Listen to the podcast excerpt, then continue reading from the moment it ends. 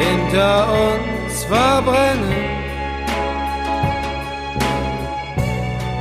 Narzissen und Kakteen. Ja, hier sind wir wieder mit dem Podcast ähm, Narzissen und Kakteen, dem Podcast von Element of Crime. Auch heute wieder mit äh, Jakob Ilja, Richard Pappig und Sven Regener. Wir reden diesmal in der vierten Folge über die Jahre 1988, 89 und über die Langspielplatte The Ballad of Jimmy and Johnny. Und ähm, ja, 88, 89, lasst uns kurz über die Ausgangssituation reden für diese Platte. Damals haben wir ja eine Platte nach der anderen gemacht, praktisch, ne? Immer äh, pünktlich zu den Osterglocken kam die neue Platte. Ja, wir, wir, man, das vor allem war es ja so, wir machten, brachten, man, damals brachte man eine Platte raus, ging einmal auf Tournee und das war's. Ne? Das war die Platte, das war die Kampagne, durch war Genau, und dann ne? musste man neue Stücke schreiben und die nächste Platte aufnehmen. Ganz schnell neue Songs schreiben, damit es weitergeht. Äh, die, äh, die Freedom, Love and Happiness, die Platte davor, die dritte, ähm, haben wir ja letztes Mal drüber gesprochen, äh, war sehr umstritten. Ja, bei der Band. Und auch nach dieser Platte war die Unzufriedenheit, also nach der Aufnahme und als alles fertig war, war die Unzufriedenheit mit der Platte ja sehr groß. Die hat euch ja nicht gefallen. Ne? Also keinem außer mir. Ich fand sie super, aber hat, war über die Aufnahmen so abgenervt gewesen. Dann sind wir auf Tournee gegangen und eigentlich war alles wieder gut. Hatte ich das Gefühl, bei mir jedenfalls. Ich fand plötzlich alles wieder okay. Ja, ich, mir ging mir auch so. Also das ist ja, ähm, ich glaube, bei, die, bei den Touren gab es ja auch, äh, gibt es ja eigentlich eine Art ungeschriebenes Gesetz, dass man ähm, ja, diese Konflikte be beiseite lässt und spielt. Weil da ist der, ist der Spaß letztendlich, ne, auf die Bühne zu gehen. Ja gut, was dann für mich zunächst mal nur hieß, dass ich nicht mehr aus der Band aussteigen wollte, was ich eigentlich wollte nach der Aufnahme. Ne? Also, äh, aber äh, wie war, hat das dann hat das dein Bild auf die Platte denn auch verändert, die wir vorher gemacht haben? Nee, das hat echt lange gedauert, weil ich sie auch lange nicht mehr angehört habe. Der ganze Streit, der ganze Stress, das hat das so belastet, dass ich die nicht äh, unvoreingenommen hören konnte. Das hat echt gedauert. Und als ich sie dann mal wieder gehört habe, habe ich gedacht, ey, was, was war das Problem? Gute Platte. Ja, wir haben ja die Stücke dann live gespielt, dieselben Songs. Wir brauchten ja alle Songs, die wir hatten. Weil man von den Platten, die man vorher gemacht hatte, also wir brauchen ja mindestens brauchst du ja 20 Songs auf Tournee, sonst kannst du ja, äh, bist du ja viel zu kurz mit deinem Konzert. Dann, heute spielen wir sicher 24, 26 Songs an einem Abend, damals vielleicht 18. 19, dass die Preise waren niedrig. Wir hatten eine, eigentlich eine ganz gut laufende Tournee, die war besser als die davor. Ne, die führt uns aber in die gleichen Orte, also Zürich, ich glaube Wien war auch zum ersten Mal dann richtig mit dabei, ne? Ja. In der Arena oder so waren wir da. Richtig, ja. Und dann hatten wir, waren wir irgendwie in Deutschland halt in den üblichen verdächtigen Städten, also Köln, Stuttgart und der ganze Kram. Und überall hatten wir mehr Zuschauer als bei dem Mal davor, als bei der Try to be Mensch, was ja die erste richtige große Tournee war, oder? Ich meine, bei der Try to be Mensch hatten wir einen Durchschnitt von 120, glaube ich. Und bei dieser, wenn ich mich richtig erinnere, war es irgendwo bei 180, 200. Mhm. Ja, pro Konzert, Zuschauer so. Wir spielten also in Bremen im, im Römer zum Beispiel, in, in Frankfurt in der Batsch Cup. Die war dann schon richtig voll gewesen und so, ne? Also, oder halb voll jedenfalls, was für uns dann schon richtig voll war, oder? Und das war ja die Frage, ganz ehrlich mal, weil ja auch der, der Streit ging ja auch, ich habe letztes Mal, das muss ich mal kurz korrigieren, weil ich habe da sogar gesagt, so Dave war ja so intrigant, er hat sich aber vor allen Dingen ja beklagt, er hat sich also bei, bei, bei Veto zum Beispiel darüber beklagt, dass es so schwierig sei, mit mir Gitarren aufzunehmen, weil ich so komisch Gitarre spiele, er hat sich bei mir darüber beklagt, das kann man als intrigant sehen, das Problem hat er den einfach nur, hat natürlich gemerkt, dass er da gegen so einen totalen Widerstand anarbeitete bei der Freedom, Love and Happiness, was wir in dem, äh, in der Folge drei dieses Podcastes zur Genüge besprochen haben. Aber die Frage ist ja, wieso haben wir dann nochmal eine Platte mit Dave aufgenommen?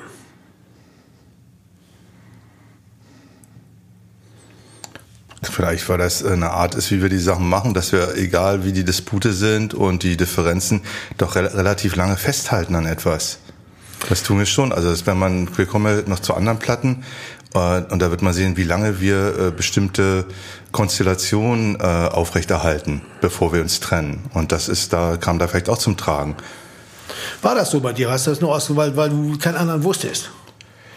Ja, ne, vielleicht auch, weil das, weil äh, man kann es ja umgedreht sehen. Der Umstand, dass jemand äh, äh, sich, äh, also im Grunde genommen zwischen den Stühlen sitzt, ne, und zu dem einen geht und sagt, was ist denn hier los mit dem, und zu dem anderen geht und sagt, was ist los mit dem. Äh, kann ja auch gleichzeitig heißen, dass er äh, versucht irgendwie zu vermitteln. Also er muss seine Position erstmal finden in dem Ganzen und vielleicht, also ich, sage dir ganz ehrlich, ich kann mich an ganz viele Sachen überhaupt nicht mehr erinnern, weil ich einfach so viel Drogen genommen habe in der Zeit. Das meist ist, wie, das ist eher wie mit Falco, ne, wie ich schon mal sagte. Ja, ja. Aber ich denke, das hat äh, der, der, vielleicht war der Wunsch auch da, dass mit Dave jemand ist, der im Grunde genommen eine, Form von Neutralität einnimmt und ja. äh, vermittelnde Position. Und das ist ja dann auch so geworden. Das hat ja, hat ja auch, also es hat war ein Aspekt auf jeden Fall. Was, wie war das denn bei dir, Richie? Ähm, ich denke, da war niemand, der ähm, die fachlichen Kompetenzen wie Dave hatte, mit dem wir so tiefe Furchen ziehen konnten, mit dem wir uns schon so intensiv gestritten hatten und trotzdem wieder rauskommen konnten. Also da war äh, rein menschlich, glaube ich, war, waren wir mit Dave im Vorteil. Wir wussten schon, äh, wo unsere, wo unsere schwachen und negativen Punkte sind und hatten uns alle schon mal schlecht, sehr schlecht gelaunt erlebt und waren aber irgendwie darüber hinweggekommen. Und ich glaube, das war letztendlich ähm, ja.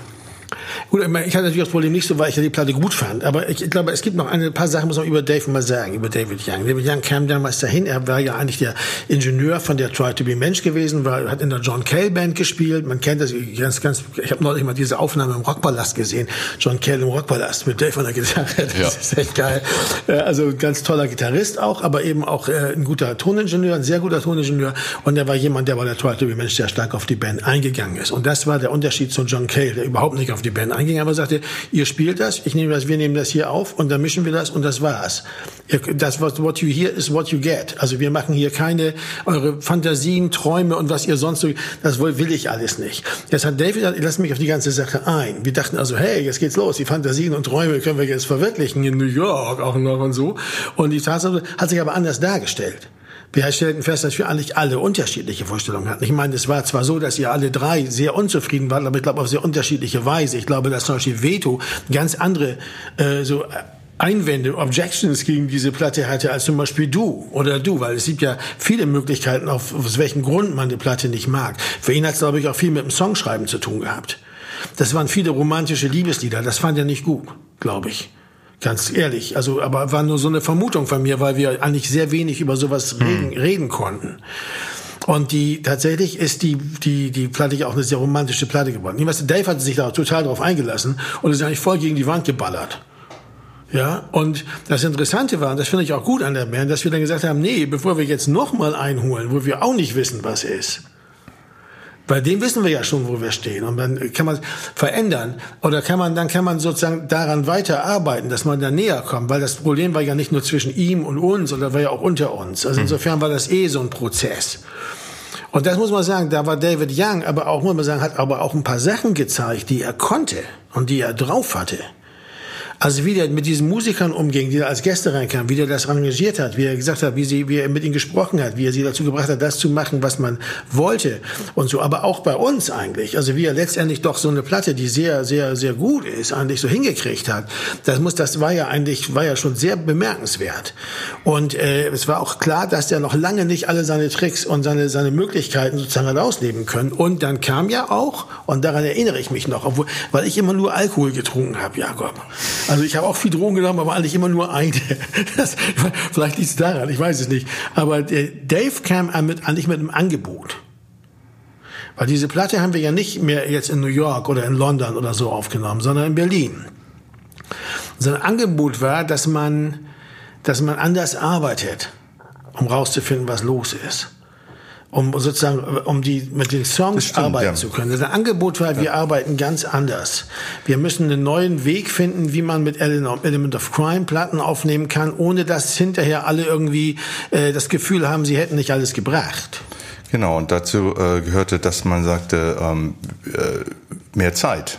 Man braucht mehr Zeit, um bestimmte Aspekte zu klären.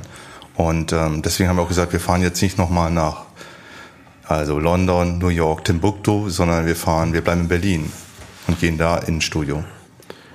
Ja, aber der zweite, also das war aber auch gefährlich, weil wir hatten ja auch gesehen, dass wir gleichzeitig eben, man hält zwei Möglichkeiten. Ne? Fällst in die Letzterspalte, kletterst du nach unten oder kletterst du nach oben. Also wir hatten vorher, mit der kurzen Zeit kamen wir gut klar. Da gab es Platten, die waren auch nicht umstritten, die waren einfach gut. Try to be Mensch eigentlich und auch Basically Set, die waren gut. Hat auch sicher später keiner groß drüber aufgeregt von uns, weil wir hatten eh keine Chance. In dem Moment, wo wir die Möglichkeit hatten, geht man dahin zurück und sagt, wir nehmen ganz kurz, einfach knackig, was wir im Übungsraum haben, machen wir auch auf die Platte.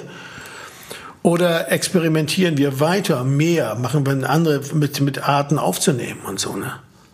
Oder? Ich meine, ich weiß nicht, wie es euch, aber das war ja letztendlich die Frage. Soll man jetzt regressiv oder sagen wir, bevor wir sowas nochmal machen, machen wir es nochmal so wie bei der Try to be Mensch. Hätte man ja auch machen können. Ja, aber das Bedürfnis war ja doch da, ähm, eigentlich mehr Zeit zu haben. Und also ich erinnere mich, dass wir auch mit Blick auf das Budget für das Budget äh, Flugtickets nach New York etc. Hotel äh, konnte man entsprechend mehr Tage buchen. Ja, aber wofür? Mehr Tage, wofür? Das ist ja die große Frage. Na, um, was soll man denn in der Zeit machen? Also das, was wir spielen konnten, konnten wir ja auch im Übungsraum, das können wir ja quasi sofort aufnehmen. Das könnten wir auch in fünf Tagen aufnehmen können, wie bei der Basically Set. Eher sogar noch besser, weil wir da eigentlich schon geübter waren im Spielen und mehr Live-Erfahrung hatten und so. Aber wozu wollten wir diese Mehrzeit eigentlich dann richtig, wirklich nutzen? Dave hatte gedacht, bei der New Yorker Platte dafür, dass es irgendwie amtlicher aufgenommen wird. Also sozusagen vom, vom Virtuosen her besser, also einfach fehlerfreier, sowas irgendwie. Das war ja nicht so unser Ding. Auch meins nicht übrigens. Da stand ich nicht so drauf. Ich fand immer, dass bei, als alter Velvet Underground Fan, dass es ruhig an allen Ecken stinken und qualmen darf bei Musik, weil das irgendwie die Sache aufregender macht, ja. Also, dass man das nicht so glatt bügeln sollte. Aber Dave hat das versucht mit Klick und so. Also das alles, aber auch der Art von Sound und so, dass man also alles so ein bisschen amtlicher macht. Dafür kann man die Zeit ja draufgeben, dass die Jims, äh, hat auch früher mit Jim Steinman gearbeitet und so, die haben ja da teilweise jahrelang im Studio gesessen, um genau dies zu machen. Aber das wollten wir ja nicht. Ich frage mich das selber, das ist keine rhetorische Frage. Was wollten wir eigentlich mit der ganzen Zeit? Ich glaube, ähm, das ging von äh, ähm, zum großen Teil von diesem großen Raum im, im Hansa 1 aus, dieser große Raum. Davon haben wir uns viel versprochen, oder zumindest Dave. Ich erinnere mich, dass ich einen Tag, bevor die Sessions anfingen, da waren und ich sah Dave äh, ich weiß nicht mit wem, wie hieß damals der, der Assistent nochmal, ähm, kam jetzt gerade nicht drauf. Ähm. Moses war es nicht, ne? Der hieß nee, anders, aber ähm, Moses war, lief da auch rum, glaube ja, ich. War der war auch. Jedenfalls, die waren mit langen Leitern und Mikrofonen an Stangen äh, äh, am Ausprobieren, wo das im Raum gut klang, ob wir uns auf der Bühne aufbauen sollten oder äh, dass wir diesen ganzen, ich glaube, die Idee war, dass wir äh, diesen ganzen großen Raum und die Atmosphäre, die dieser Raum macht, akustisch mitnehmen wollten. Das, genau, das war die technische äh, Umsetzung, aber ähm, äh, Svens Frage ist schon gut, äh, ähm, weil ich versuche mir das gerade zu beantworten. Warum genau? Also ich habe die äh, jetzt, als ich die Platte jetzt nochmal gehört habe und im Hinblick auf die Frage, ähm, ist es nicht gerade so, dass ich denke, ja, da brauchte man jetzt sechs Wochen zu oder so. Ne? Das ist tatsächlich, das unterscheidet ja. sich nicht groß von den anderen Platten, das wir auch in zwei Wochen einspielen können. Also äh, große experimentelle, also x-te Version davon, das ist ja alles nicht der Fall. Also ähm, äh, vielleicht, also vielleicht war es doch der, der Umstand, dass man dachte, man könnte mehr rausholen. Also eigentlich eine, eine Vorstellung von etwas, was dann am Schluss gar nicht so eingetreten ist, aber dann psychologisch, ja, dass man das Gefühl hatte, da geht noch was, das ist dann nicht festgeschrieben oder ja. so. Und das hat gibt einem dann eine etwas größere Sicherheit. Und dann macht man es zwar, wie man es immer macht, weil so macht man es halt, das ist ja auch die der Stil und alles, aber äh, das Gefühl ist dann doch von mehr, sagen wir mal, ja, Freiheit, mehr Möglichkeiten, mehr Individualität, was auch immer, ja. Und das ist vielleicht auch ein guter Trick eines Produzenten. Ja. Das, äh, einem, es geht dabei beim Produzieren viel um das Gefühl, äh, was gegeben wird, ja, eine Sicherheit. Das soll sich wohlfühlen und ja. so. Ne? Also ein bisschen wie was bei diesem Metallica-Film, ne? wo sie da in diese komische Sache genau. gehen. So. Oder, oder diese ganzen Berichte von, von so YouTube, wie sie auf, auf dem Lande in Irland in irgendeinem Bauernhof sitzen und so und sich da Stunden Hey, ich erinnere mich, das ging doch, hatten wir nicht, gab es nicht äh, die nach London, also Düsseldorf, London, New York, gab es nicht für einen Moment die Überlegung, auf so ein Schloss in Frankreich so zu fahren, weil doch da The Cure aufgenommen hätten und dann so und das haben wir dann aber verworfen, weil wir irgendwie dachten, ey. Ja, das große Hansa hatten wir ja fest kennengelernt, das große Hansa-Studio. Das Hansa, Hansa 2 hieß das damals, was diesen großen Saal, der Kaisersaal oder wie sie den nennen, so ein blöder Name ist da irgendwie im, im Schwange. Dieser Riesensaal, der wird heute noch benutzt, so Riesenballsaal ist das, äh, als Aufnahmeraum. Das hatten wir kennengelernt, als weil wir die, weil wir die Freedom, Love and Happiness da gemixt haben. Ja, weil wir den Chor da aufgenommen haben. Ne? Und da haben wir dann auch den Chor aufgenommen da und so, und da haben wir dann natürlich ein bisschen Folge gemacht. Und ich glaube, Dave hat einfach der Band ein Angebot gemacht, wenn ich mich richtig erinnere, nämlich die, die Sache zwei zu teilen. Genau dieses Problem, was wir hier nämlich haben, bei den, bei, dass wir einerseits ja eine Band sind, die ganz jung war. Also die, die ganz, ganz jung war, als sie ihre erste Platte aufgenommen hat. Ich meine, wir waren kein halbes Jahr zusammen, da haben wir die erste Platte aufgenommen. Wir hatten, wir hatten acht Songs und eine Coverversion und sind ins Studio gegangen, um die erste Langspielplatte aufzunehmen. Das ist nicht wie bei englischen Bands, die war was ich erstmal drei, vier, fünf Jahre irgendwie touren, spielen, ihren Stil finden, wissen, was sie wollen, wissen, wo sie stehen und dann ihre erste Platte aufnehmen. Sondern wir wussten überhaupt noch nicht, wer wir richtig sind. Da hatten wir schon die erste Platte aufgenommen. Und die Meinung darüber, was für eine Art von Band wir also eigentlich sind oder so, waren überhaupt noch nicht geschärft. Und dann äh, hat man aber schon drei Platten rausgebracht. ja, eine eine totale Indie-Platte wie die Basic Descent, eine richtig so, so ziemlich harte, auch grindige, also aber auch so irgendwie ganz, ganz eindrucksvolle, tolle Platte wie diese Try to be Mensch und dann so eine romantische, eigentlich so warme, äh, warme, ähm, äh, elegische Platte wie die, wie die, wie die äh, Freedom, Love and Happiness. So kommt sie mir jedenfalls im Vergleich zu den anderen mhm. beiden vor. Da sind auch sehr viele Liebeslieder drauf, die bei den anderen beiden Platten nicht so. Na, aber das war äh, äh, und dann kommen wir also jetzt da raus und sind immer noch nicht, wissen immer noch nicht, wer wir sind. Ich hatte da ganz andere Vorstellungen als, als, als du, Richard, und du sicher auch ganz andere als, als Jakob. Und von, von Veto wollen wir nicht reden, der ist nicht hier. Wir wissen nicht, was in ihm wirklich vorging, aber wir wissen, dass es eigentlich immer so ein Tauziehen gab. Und ich glaube, die, die Zeit, die man wollte, war eigentlich Zeit, die man zusammen verbringt, um überhaupt rauszufinden, was geht und was nicht. Ja, deswegen äh, gab es ja auch diese, was Richard da beschrieb, äh, das ähm, Erforschen dieses großen Saals mit den Mikrofonen. Ne? Da, daraus resultierte ja dann am Schluss, ähm, das ja. War, ja für die Atmo, für den Hall und weil er so berühmt war, der, aber daraus resultierten ja diese kleinen ähm, abgegrenzten Terrains, in denen man saß, man konnte sich sehen, aber man saß in diesem großen Raum und hat das dann zusammen eingespielt. Ja, aber, aber Jakob, das, die, die Zweiteilung lag ja darin, dass wir zehn Tage im, im Hansa 2 waren und dann nochmal 14 Tage im Tritonus-Tonstudio. Das wollen wir mal nicht vergessen, weil das war nämlich genau die geniale Idee von Dave. Also er sagte, bevor wir hier uns darin verlieren, groß Overdubs zu machen, während wir noch Basic Tracks aufnehmen, also Basic Tracks bei einer Band wie Element of Crime, nur kurz für die Hörer mal erklärt, bedeutet immer, dass man erstmal zusammen aufnimmt, um mindestens das Schlagzeug, manchmal aber auch Schlagzeug und Bass zu behalten, manchmal sogar richtig live aufnimmt und alles behält, äh, um dann damit dann später weiterzuarbeiten. Aber dass man das zumindest das Schlagzeug dann behält und dass es zusammen eingespielt wurde. Das ist bei die New York Style Production, wie Dave das nannte. Das war im Grunde genommen das Ding, was das von uns immer, immer betriebene Aufnahmeprinzip. Das einzige, was durchgehend durch alle, eigentlich durch alle äh, Platten als überwiegendes Ding ja geht. Aber das war in diesem Fall ja wirklich auch räumlich abgetrennt. Wir hat ja gesagt, und dann gehen wir jetzt 14 Tage ins Tritonus Tonstudio und dann schauen wir mal, was wir sonst so machen können. Das heißt, diese ganzen Aufnahmen von diesen Basic Tracks waren total frei davon. Und jetzt will ich hier noch eine Blockflöte und so. Das, das, das war, das kam da nicht vor. Sondern wir haben total konzentriert eigentlich nur an dem gearbeitet, was wir im Übungsraum hatten.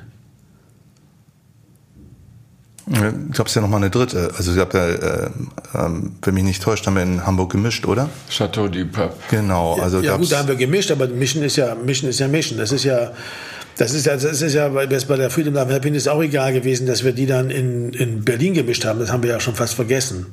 Ja, aber die Aufnahme, also den, den, der, der eigentliche Streitpunkt ist ja bei uns wenig das Mischen gewesen. Da können wir auch mal drüber reden. Das ist ja interessant, wie, wie Element of Crime Platten gemischt wurden damals auch, ja. Weil das ja noch alles total unautomatisiert war und so. Aber äh, wir haben ja diese Aufnahme, ist mir nämlich auch eben letzten neulich erst eingefallen, dass ja, ich denke auch immer an diesen großen Saal und so, wie wir da Don't You Ever Come Back aufgenommen haben und so. Und dann fällt mir ein, ich, also habe ich die Platte gehört und gedacht, ach shit, diesen ganzen Klöterkram, die wir nach oben drauf geworfen haben, das haben wir ja alles, das haben wir ja alles äh, später erst gemacht im Tritonus. Der Kurt Dahlke, der ja eine ganz große Rolle spielt als Keyboarder auf mhm. dieser Platte, kommt ja erst im Tritonus dazu. Der war ja vorher gar nicht da. Die, die Version von, ähm, von, von, von Der Mann vom Gericht, wo ja gar kein Schlagzeug ist, sondern so gesampeltes Schlagzeug, das haben wir ja erst im Tritonus gemacht. Und ich hatte auch völlig vergessen, dass wir die, diese, dass wir die längere Zeit eigentlich im Tritonus waren. Und das, aber das, ich glaube, ich glaube, das war sehr, und das, das, daran merkt man auch, wie schlau der Plan war. Weil nämlich man sich erstmal auf das, was die Band sowieso kann und sowieso macht und was sie zu dem macht, was sie ist, nämlich dieses Live-Ding, wie wir diese Songs so spielen. Deine Gitarre, weißt du? Richies Schlagzeug, der, äh, Vetus Bass, meine Art zu singen, dass wir das erstmal erstmal schon mal fixieren, ohne uns groß in diesen anderen Sachen zu verlieren. Um dann hinterher das in Ruhe anzugucken und sagen, wo machen wir jetzt noch was? Ja. Na? Also das war schon, ich glaube, das war auch die, das war auch der Grund, warum das am Ende, ich glaube, das war auch so eine Sache, die hatte, die hatte Dave dem Veto vorgeschlagen. Weil er wusste natürlich, dass der größte Widerstand gegen ihn als Produzenten auch, ja, von Veto ausging der war völlig dagegen. Also er war ja wahnsinnig anti da an dem Moment.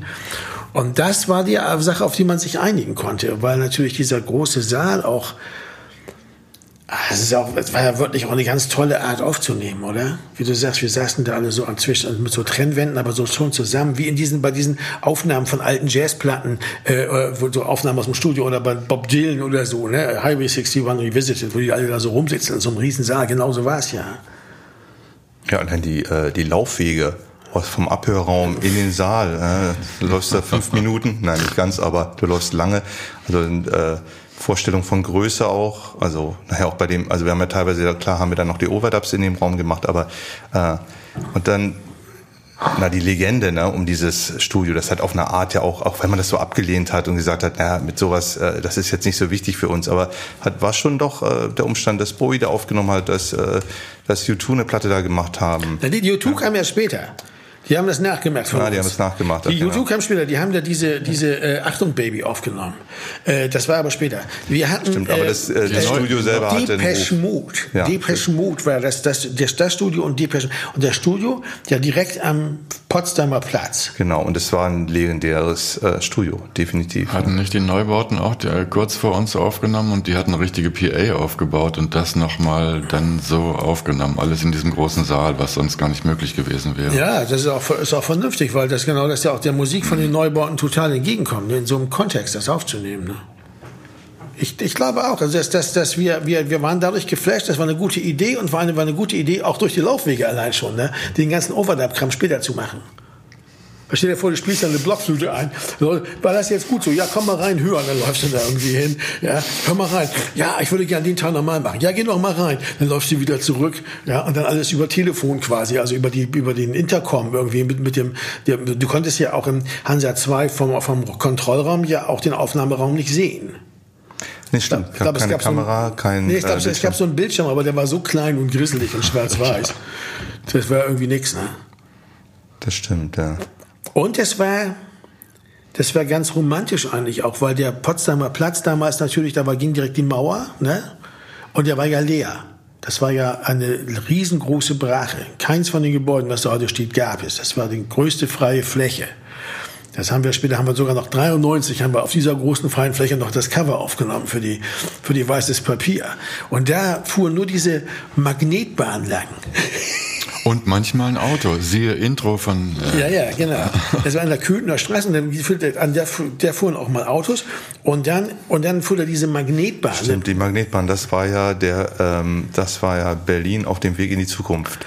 Ja, das war so eine Magnetschwebebahn, die war, das war ein Pilotprojekt und die fuhr da so irgendwie immer mit so mit so Gewicht, wo die dann mal so Probebetrieb so da so lang. Fuhr die hin, dann fuhr die wieder zurück, dann genau. fuhr die wieder hin wieder zurück.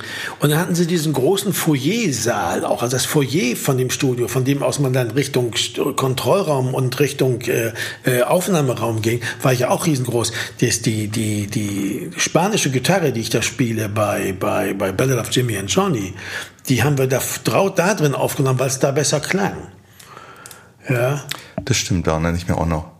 Genau, ich glaube, dass der, deswegen haben die das, äh, was Richard beschrieben hat, äh, die Mikrofonierung, also vor allen Dingen die äh, Atmo-Mics, also der natürliche Hall, natürliches Echo, all diese Sachen, ne? Dafür war der Raum ja berühmt. Das war ja was den äh, so auszeichnete. Ne? Dass man sagte, da kann man, äh, du brauchst hier keine Reverbs, du brauchst keine Effektgeräte, du kannst das natürlich erzeugen, einfach durch äh, Mikrofone. Ne? Das ja, aber das ist natürlich wie Brotbacken mit wilder Hefe. Ne? Also das. Äh, ja, die ist, ja, aber dafür, das war trotzdem war das äh, einer der ähm, äh, Attribute, ne, die dieser Raum hatte. Wir ne? fuhren auch voll drauf ab und das war auch zu Recht. Aber ich glaube, später hat Dave ganz viel beim Mix einfach das beiseite gelassen. Und das war ja auf extra Spuren dann aufgenommen. Genau. Und hat dann einfach da den, die Spuren den Lexikon-Hall genommen. Ja. ja. Weil, weil oft hat sich gezeigt, dass das hängt ist auch von der Musik dann immer abhängig, ob es funktioniert, ne? Also mit dem Hall dann, ob der wirklich gut ist dann oder so. Ne? Aber für Schlagzeug war es, glaube ich, super, oder Richie? Oh, es hat mir einen irren Spaß gemacht, auf dieser Bühne zu sitzen, in diesem riesengroßen Raum. Ganz anders als bei allen anderen Aufnahmen, die man so kennt, wo man eher beengt zusammen hinter irgendeiner Tür oder in irgendeinem Rigipskästchen sitzt. Das war schon, das war schon toll. Ich glaube auch, dass der Raum sich vielleicht mehr über die direkte Signale von den Trommeln und so weiter auch konstituiert, weil die nicht so eng eingemeigt waren und dass du ein bisschen was von diesem Raum, von diesem atmenden großen ja, Raum. Ja. Das, und dadurch glaube ich, klingt die, die Platte klingt wirklich speziell und auch toll aber auch ein bisschen kalt. Das ist ja wie geil. Also äh, die Snare zum Beispiel klingt echt seltsam ein bisschen, oder? Schrottig. Ja, stinkt total schrottig und so ein bisschen kalt. Aber irgendwie, du merkst auch, da ist nicht mehr viel Hall drauf gemacht worden. Das kam von selber irgendwie, ne? Und ich glaube, deine Gitarren hast du zum meisten Teil auch da schon eingespielt, Jakob, oder? Ich glaube ja. Also äh, ich muss ganz ehrlich sagen, ich, ähm, Tritonus, ich erinnere mich da nur noch vage dran, aber ich glaube, ich habe relativ viel von den Gitarren im, da noch eingespielt. Ich erinnere mich an diese ähm, Wände, die da um einen rumstanden. Und man hatte natürlich die Möglichkeit, ähm, äh, da in den Aufbauten immer irgendwie was zu verändern wieder oder das aufzustellen oder jenes und so. Also das war, äh, ähm, ich muss sagen, letztendlich großen Unterschied macht's dann doch nicht. Ne? Man spielt eine Gitarre, die ist dann entweder verzerrt oder clean. Also, aber ähm, äh, ja, einfach auch, ich glaube, der Umstand, dass mehr Zeit war, man hatte das Gefühl von mehr Zeit. Also irgendwie war da mehr Ruhe drin ähm, und ähm, man hatte das Gefühl, man kommt ein bisschen, ja, man kommt zum Zuge richtig, ne? ohne dass das so beengt ist in irgendeiner Form. Ja, ja die Band funktioniert ja eigentlich so, dass dass man sich gegenseitig in das, was das Kerngeschäft des anderen ist, nicht reinredet.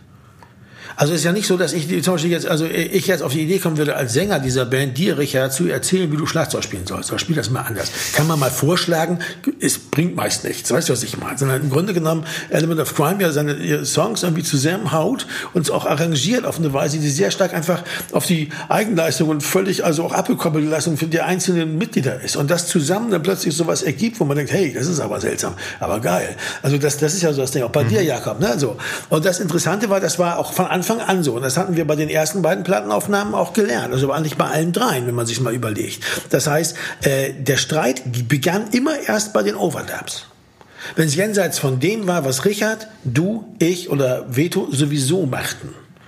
Ja, und nun war aber bei dieser diese Platte auch ein bisschen so ein Hybrid. Da haben wir Lieder wie 405, da ist überhaupt kein Schlagzeug, da ist nur Becken. Das haben wir denn, aber haben wir auch da schon so aufgenommen, weil das irgendwie auch dazu einlud, solche Sachen zu machen. Ich glaube, die Becken hast du auch draußen im Foyer gespielt, weil die da besser klangen. Das hatte so einen ganz harten, seltsam, seltsam, aber tollen Sound, dieses Foyer. Und war es auch so noch so unregelmäßig, weil du hast das da draußen gespielt. Es gibt so Bilder von. Ja, ich ja. habe auf jeden Fall die Becken nochmal einzeln aufgebaut gehabt, ohne das restliche Drum und stand einfach nur hinter dem Blech und war am Wind wehen und so. Ja, ja. Das war echt, das war echt geil. Und, und, und, und äh, äh, Don't You Ever Come Back. Ich glaube nicht, dass wir ein Lied wie Don't You Ever Come Back, eigentlich so der Urbegriff, sowas, das so Grunge, bevor es Grunge gab, dass wir sowas gemacht hätten in einem anderen Studio, oder? Also so was halt das das Abend auch so was Großes finde ich. Diese diese Gitarren von dir, das haben wir auch fast live eingespielt, glaube ich. Da ist nicht viel geoverdubbt worden. Ne? Nee, da ist glaube ich nicht geoverdubbt. Da ging es wirklich darum, diesen einen Take mitzunehmen, ja. ne, mit allem drum und dran. Also das, ich beim Hören jetzt auch nochmal merkte man das auch da. Also alles Stimmung kippt dann irgendwann klar, alle hauen rein wie blöde. Ne? Dann verstimmen sich die ganzen Sachen und äh, und dann auch diese Art, dieses bei dem Stück ging es ja viel darum auch so zu hören. Was macht denn der andere gerade? Wie wird jetzt hier wie werden jetzt, wie wird der letzte Takt irgendwie in so einem Zyklus verstanden, die letzten vier, ne? Äh, also sind ja ganzen Filz auch drin. Ja, ne? Wie diese- reagiert man auf die Wo Filz? ist der Downbeat? ja, genau. Irgendwann, genau, am Ende, in der letzten Runde, weiß man nicht mehr, wo die Eins ist. Die löst sich da irgendwie auf. Und trotzdem findet man doch zu dem, und dann ist ja auch der Schluss, da ist jeder nochmal, und wann ist, und das ist dann, irgendwann sagt man, okay, das ist jetzt tatsächlich der letzte äh, Schlag, den wir äh, tun für dieses Stück. Ja. Vergleichbar eigentlich mit Moonlight. Moonlight war auch so ein Stück, was man einfach sozusagen eins zu eins so eingespielt hat, was auch sehr laut und sehr leise wird, was ja auch hier der Fall ist. ist ja sehr laut und sehr leise, äh, Don't Ever Come Back. Was schneller wird und langsamer. Also so agogische Tempowechsel nennt man das, glaube ich. Äh, aber äh, weil die Sachen ja immer einen Begriff brauchen, ja. Also agogisch äh, quasi zufällig, also so, das äh, ergibt sich so. Aber das war ein großer Moment für die Band, weil wir das zusammen wirklich so hingekriegt haben. Und das war auch bei, bei, bei Moonlight, glaube ich, hat das ganz wichtige Rolle eigentlich für so ein Zusammengehörigkeitsgefühl von der Band, wenn sie in der Lage ist, sowas zu machen und das dann gleichzeitig aufzunehmen. Und dann hört man sich das an und sagt, ja, das ist total das ist total organisch. Das hat, man hat nicht das Gefühl, da hat jemand als Dirigent gestanden und Piano und jetzt schneller und langsamer gemacht, sondern das hat sich von selber entwickelt. Das ist total stark. Also ich glaube, das darf man überhaupt nicht unterschätzen. Das, das paar, paar Stücke hier, ein paar Sachen bei dieser Aufnahme, diese Platte hat eine ganz wichtige Rolle gespielt für die Band, dass es die überhaupt weiter gab. Also weil, weil, weil wir da Sachen angegraben haben oder auch Sachen rekonfirmiert hatten, die, und die wir uns gar nicht so bewusst waren. Ja. Also und, und dann kam aber eben, wie gesagt, die, die Overdub-Session. Und auch da war Dave total schlau. Muss ich auch mal sagen. Also Dave ist wirklich, also man muss immer mal sagen, äh, Natürlich kann man sagen, wir haben mit ihm zusammengearbeitet, weil besser als sich an neuen zu gewöhnen, ja, oder so. Aber es gibt ja auch die Bremer Stadtmusikanten, die sagen, etwas Besseres als den Tod finden wir überall. Also das, ne, so, also das, äh, bei John Cale waren wir ja nicht so sentimental, sondern nein, ich glaube, dass Dave uns immer auch neue Räume geöffnet hat, von denen wir nichts wussten. Also diese Sache mit den Becken zum Beispiel und die Stereo-Einmarkung und so Geschichten, dass man das so und so aufnimmt und so und so einmarkt, dass man das ja auch so machen kann, das waren viele Sachen. Und hier hat er zum Beispiel bei der Overlap-Session gab es einen Typ, der von Anfang bis Ende dabei war. Und das war Kurt Dahlke, der Pyrolator. Ja, also das äh, beim Hören äh, habe ich das auch nochmal gemerkt, wie stark der die äh, Platte geprägt hat. Also Ja. nicht nur ähm, äh, was er rhythmisch spielt und was seine Einsätze, sondern auch harmonisch. Also welche Töne spielt er denn da bei Jamie und Johnny? Also was ist das? Lip down, Ja, genau. Also was ist das für ein Ton, den der da reinbringt? Äh, welche Not, die Note, die er da reinbringt, in äh, äh, eigentlich ein klassische, äh, eine klassische Begleitung für eine Ballade, die jemand singt. Und dann kommt kommt diese Orgel und alles äh, krieg- kriegt so eine eigenartige Schiebung, löst sich dann zum Refrain hin auf dann äh, zu dem B-Teil, aber äh, also allein das, ne, das ist ähm, Eröffnungsstück auch noch, ne, ist also ganz äh, ganz toll, ja, ganz toller Einstieg Ja, von ihm. Oder auch so eine typische David Young-Idee war eben auch, weil er auch irgendwie so ein Schmetterlingssammler ist, ne? so wie der Typ, der mit dem Schmetterlingsnest durch den Dschungel läuft, ja, Äh, so ein Audiofreak. Eben dieses, was du gesagt hast, Richie, ne? dieses Auto am Anfang von Ballad of Jimmy and Johnny. Da war diese, da hat es gerade so ein bisschen geregnet gehabt. Gewittert, ja, genau. Ja. Und dann war die Straße so nass und dann meinte er, ey, hör mal, ja, hier, wenn du mal raushörst, das klingt echt gut, wie diese Autos da langfahren. Hab da mal so eine Stange für so ein Mikrofon Genau. und dann das aus dem Fenster gehalten. Ja, ja. Das war schon geil, ja. Und dann im Tritonus war, war dadurch das, und das ist, glaube ich, auch mal wichtig, Kurt Dahlke, ne? Kurt Dahlke war ja nicht nur jetzt einer der drei Leute von der Plan, die wir ja, glaube ich, alle sehr gern mochten als Band, die wir auch sehr bewundert haben, oder? Also der Plan Sehr war ja gern. wirklich, also so, das war ja völlig unumstritten. Also eine Band, die, die, äh, die uns zwar gar nicht groß beeinflusst hat, weil die ja eher elektronisch unterwegs waren, also ganz anders mit MIDI und so, aber die uns auch einfach total verstanden haben. Also vor allen Dingen der Kurt, also der einfach sagt so, ja, und äh, kein Problem und so, der unsere, der die Basically Set gemischt hat. Darf man nicht vergessen, der hat die Platte gemischt in zwei Tagen und hat einfach gesagt, so wird's gemacht, ist doch geil. Und war einfach dafür, hat auch dafür gesorgt, dass die Platte rauskam. Weil die hatten ja alle immer kein Geld mehr beantragt. Er hat immer gesagt, die Platte ist gut, die kommt raus. Und wenn ihr, ich glaube, wenn er Frank Fenster macht das Cover nicht und er nicht das Gemisch hätte, wäre sie nie rausgekommen, glaube ich. Jemals. Aber das ist, ähm, und das, also Dave wusste, bevor er nochmal Peter Scherer holt, weißt du? Ne? Also, oder sonst jemand Fremden, den wir, den wir nicht, weil wir ja so Angst hatten. Wir hatten ja immer Angst. Wir waren ja die 80er Jahre, die große Zeit der Produzenten. Die sagten, die Künstler sind egal, wir sind die Produzenten, wir machen aus der Musik, was wir wollen. Hatten wir totale Angst. Und dann hat er gesagt, nee, dann, be- bevor die jetzt wieder da irgendwie das denken, da kommt einer, der mir das kaputt macht, geben wir doch einfach hier, nehmen wir doch einfach den Kurt Dahlke, den kennen, die haben sie doch lieb. Und das war eine geile Idee. Also, weil der Kurt war einfach 14 Tage da. Und das war einfach so wie, wie wenn du auf Tournee gehst mit, mit zwei Ärzten oder so. Dann machst du dir keine Sorgen mehr um deine Gesundheit. Weißt du, was ich meine? Ne? Weil der Kurt immer sagt, ja, wieso, ist doch geil. Und wenn Kurt das sagte, dann war das irgendwie in Ordnung. Ja. Das ist schon stark. Und dann eben äh, das erste Mal, dass wir so einen Schicht Song aufgenommen haben. Also nachdem, was, was, was der Andreas Dora an anderer Stelle mal das Schichttortenprinzip nannte. Man schichtet und schichtet die Sachen aufeinander oder was Dave Plan 97 nannte oder so. Dass man nämlich äh, tatsächlich das auf dem Band zusammenbastelt ein Lied. Und das war das erste deutsche Lied. Und er hatte mich vorher nochmal losgeschickt, ähm, Metallschrott zu sammeln. Was man auch beim Mann vom Gericht hört, ist immer so ein Kling-Klock. Das war so ein abgesägtes Verkehrsschild, die, die, ah. die Stange von so einem, dann war ich in einer, in einer Muskauer Straße bei so einem äh, Metalltrödler und habe in der großen Schrottkippe, äh, äh, habe ich mir da Metallteile, Platten, Rohre rausgesucht, auf denen ich dann zum ersten Mal rumgehämmert habe zum Zwecke einer Plattenaufnahme, um das als Overdub da irgendwie und das äh, das hat mich überzeugt, das war toll. Das habe ich dann ein paar Platten lang gemacht, dass ich immer zu diesem Schrotttrödler gegangen bin und mir ein paar Rohre geholt habe.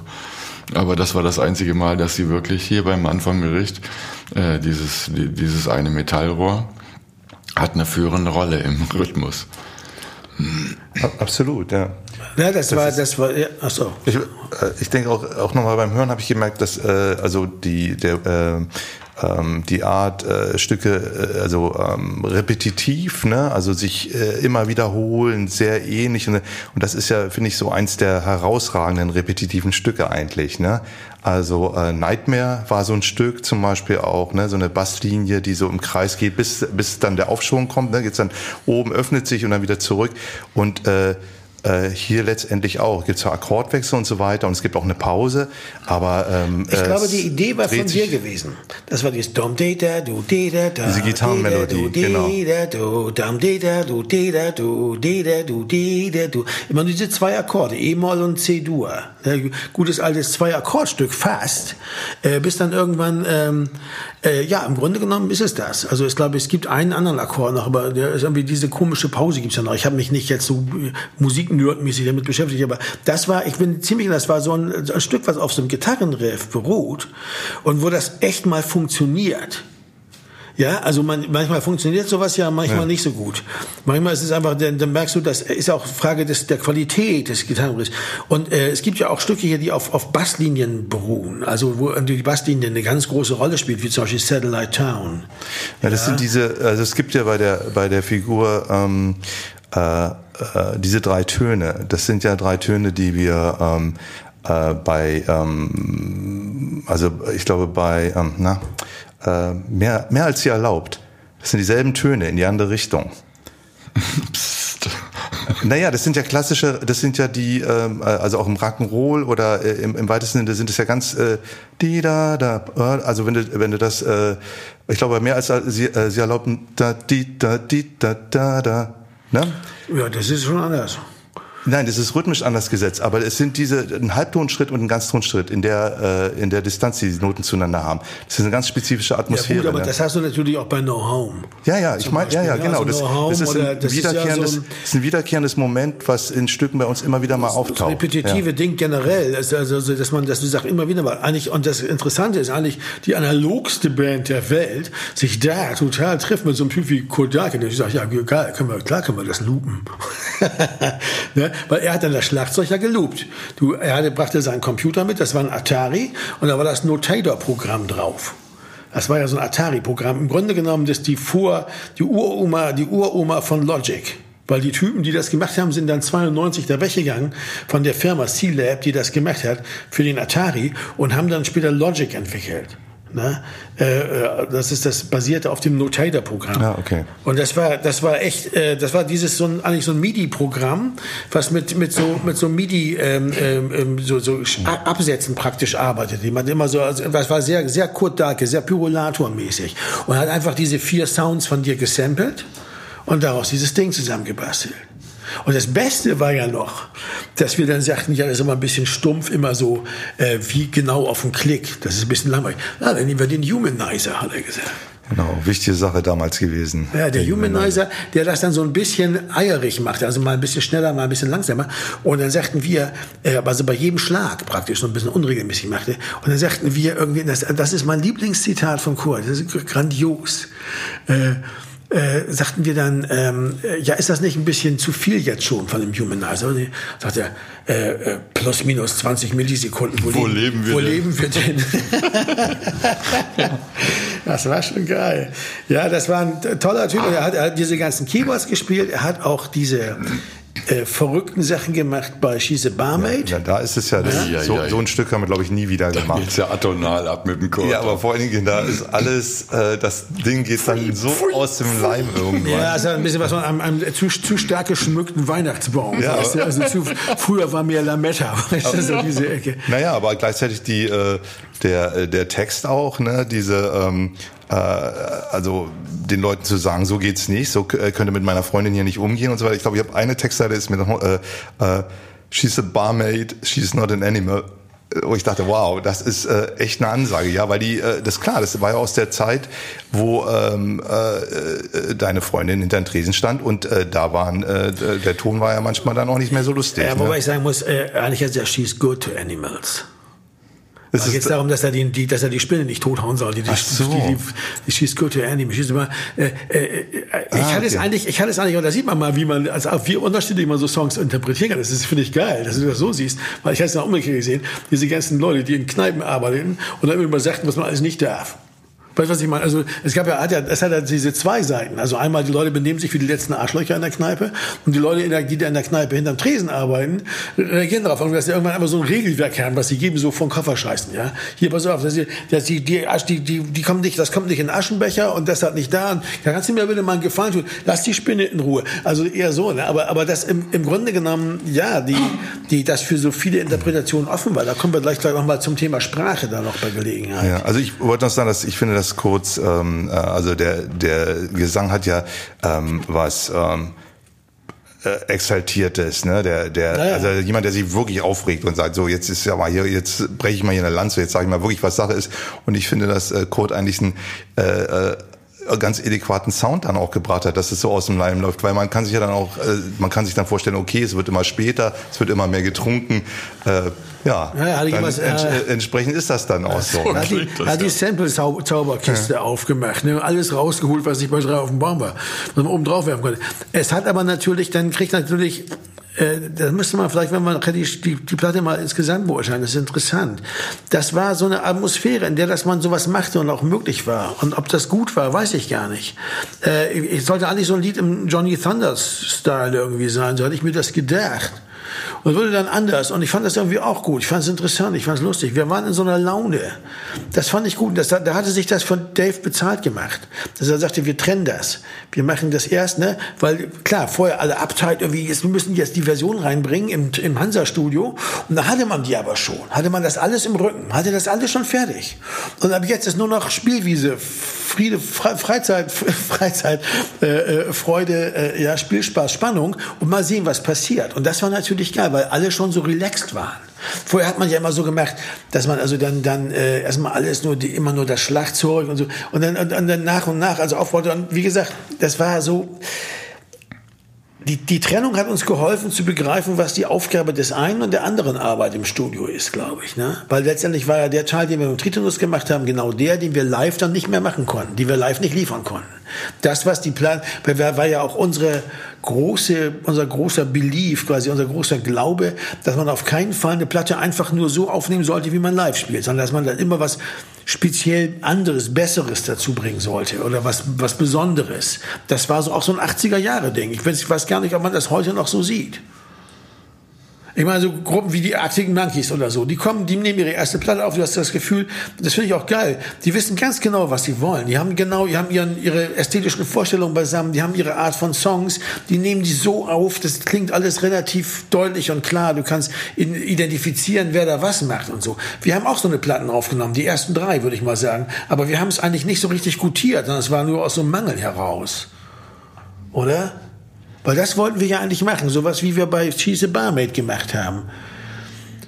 Oder zum Teil jedenfalls. Oder wollte das eigentlich keiner machen? Also ich finde, Schieße Barmaid ist also fällt wirklich aus der ja. aus der Reihe. Aber ähm, ja, vielleicht ist es das, wenn man dieses äh, diese Idee ist. Wir sprachen glaube ich bei der letzten Platte darüber die Idee des experimentellen. Ja, ja. Und äh, wenn das nicht experimentell ist, ne, dann äh, was dann? Aber vielleicht meinte man auch eigentlich was anderes. Äh, vielleicht hat man auch was äh, verwechselt. Also ich, ich glaube, und das ist ja auch das Interessante bei so einem Podcast, wenn du jetzt einen nach dem anderen machst, ja, und diese die Zeit nochmal Revue passiert und man sich überlegt, wo ist man jetzt, dass man doch merkt, dass die Begriffe, die man verwendet hat, ähm, eigentlich ähm, äh, zum Ausdruck bringen, dass man nicht genau wusste, was man eigentlich will und was war es eigentlich, was man wollte.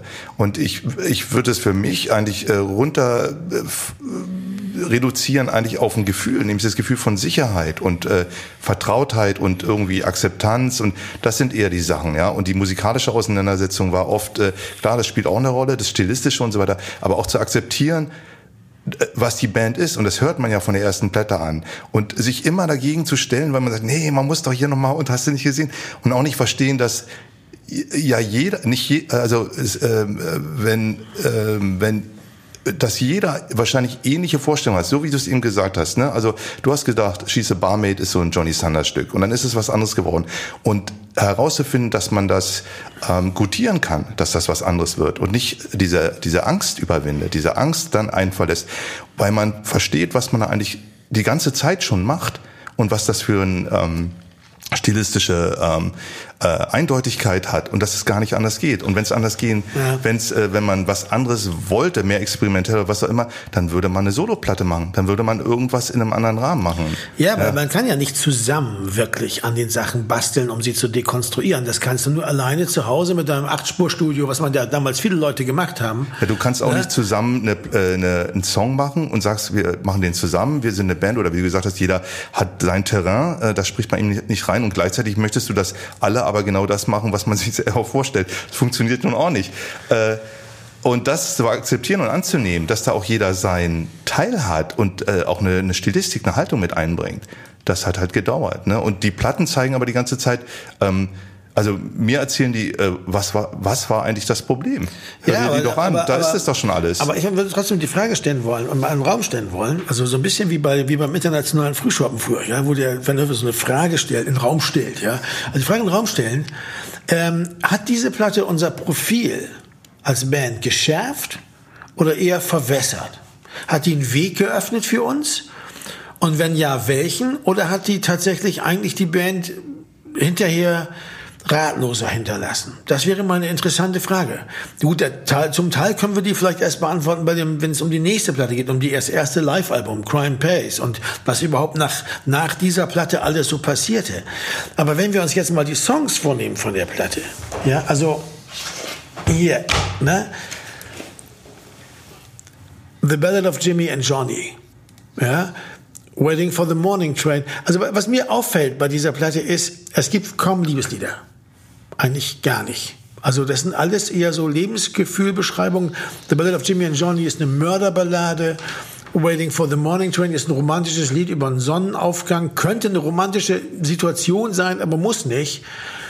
Satellite Town, Sozialreportage, 405 geht es um die Armee, mal wieder auch ein Verweis auf, das, auf die erste Platte Basically Sad, mhm. wo wir Five Young Men hatten. Wo es auch, das damals war meine Bundeswehrzeit noch nicht lange her. Und das war für mich eigentlich tatsächlich auch wichtig, so eine Lieder zu schreiben.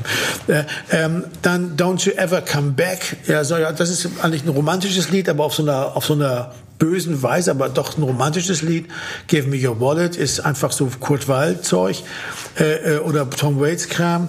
Übrigens alleine da mit der Gitarre der Sänger schon wieder.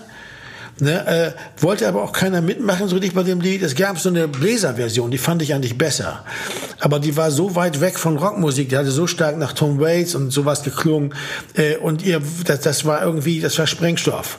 Da war klar, dass dann lieber nur diese Gitarre, die ich hm. sonst auch spiele. Weißt du, bei Give Me Your Wallet war dann so, äh, DF Krömke hat's gehasst, der Typ von der, von der, von der Politik, der hat's gehasst, der hat gesagt, das ist ein Scheiß, Scheißstück. Was soll das da und so. Ich fand's eigentlich ganz gut, aber eigentlich hat's da auch nichts zu suchen. A Ship is Passing. Ganz schwieriges Stück gewesen für uns. Aber man muss auch sagen, A Ship is Passing auch kein Liebeslied. Also gar nicht. Magic Journey schon mal gleich dreimal nicht. Das ist eher, das ist auch ein wichtiges Thema für die Elements, auch von der Musik her. Ne? Mhm. gleich noch.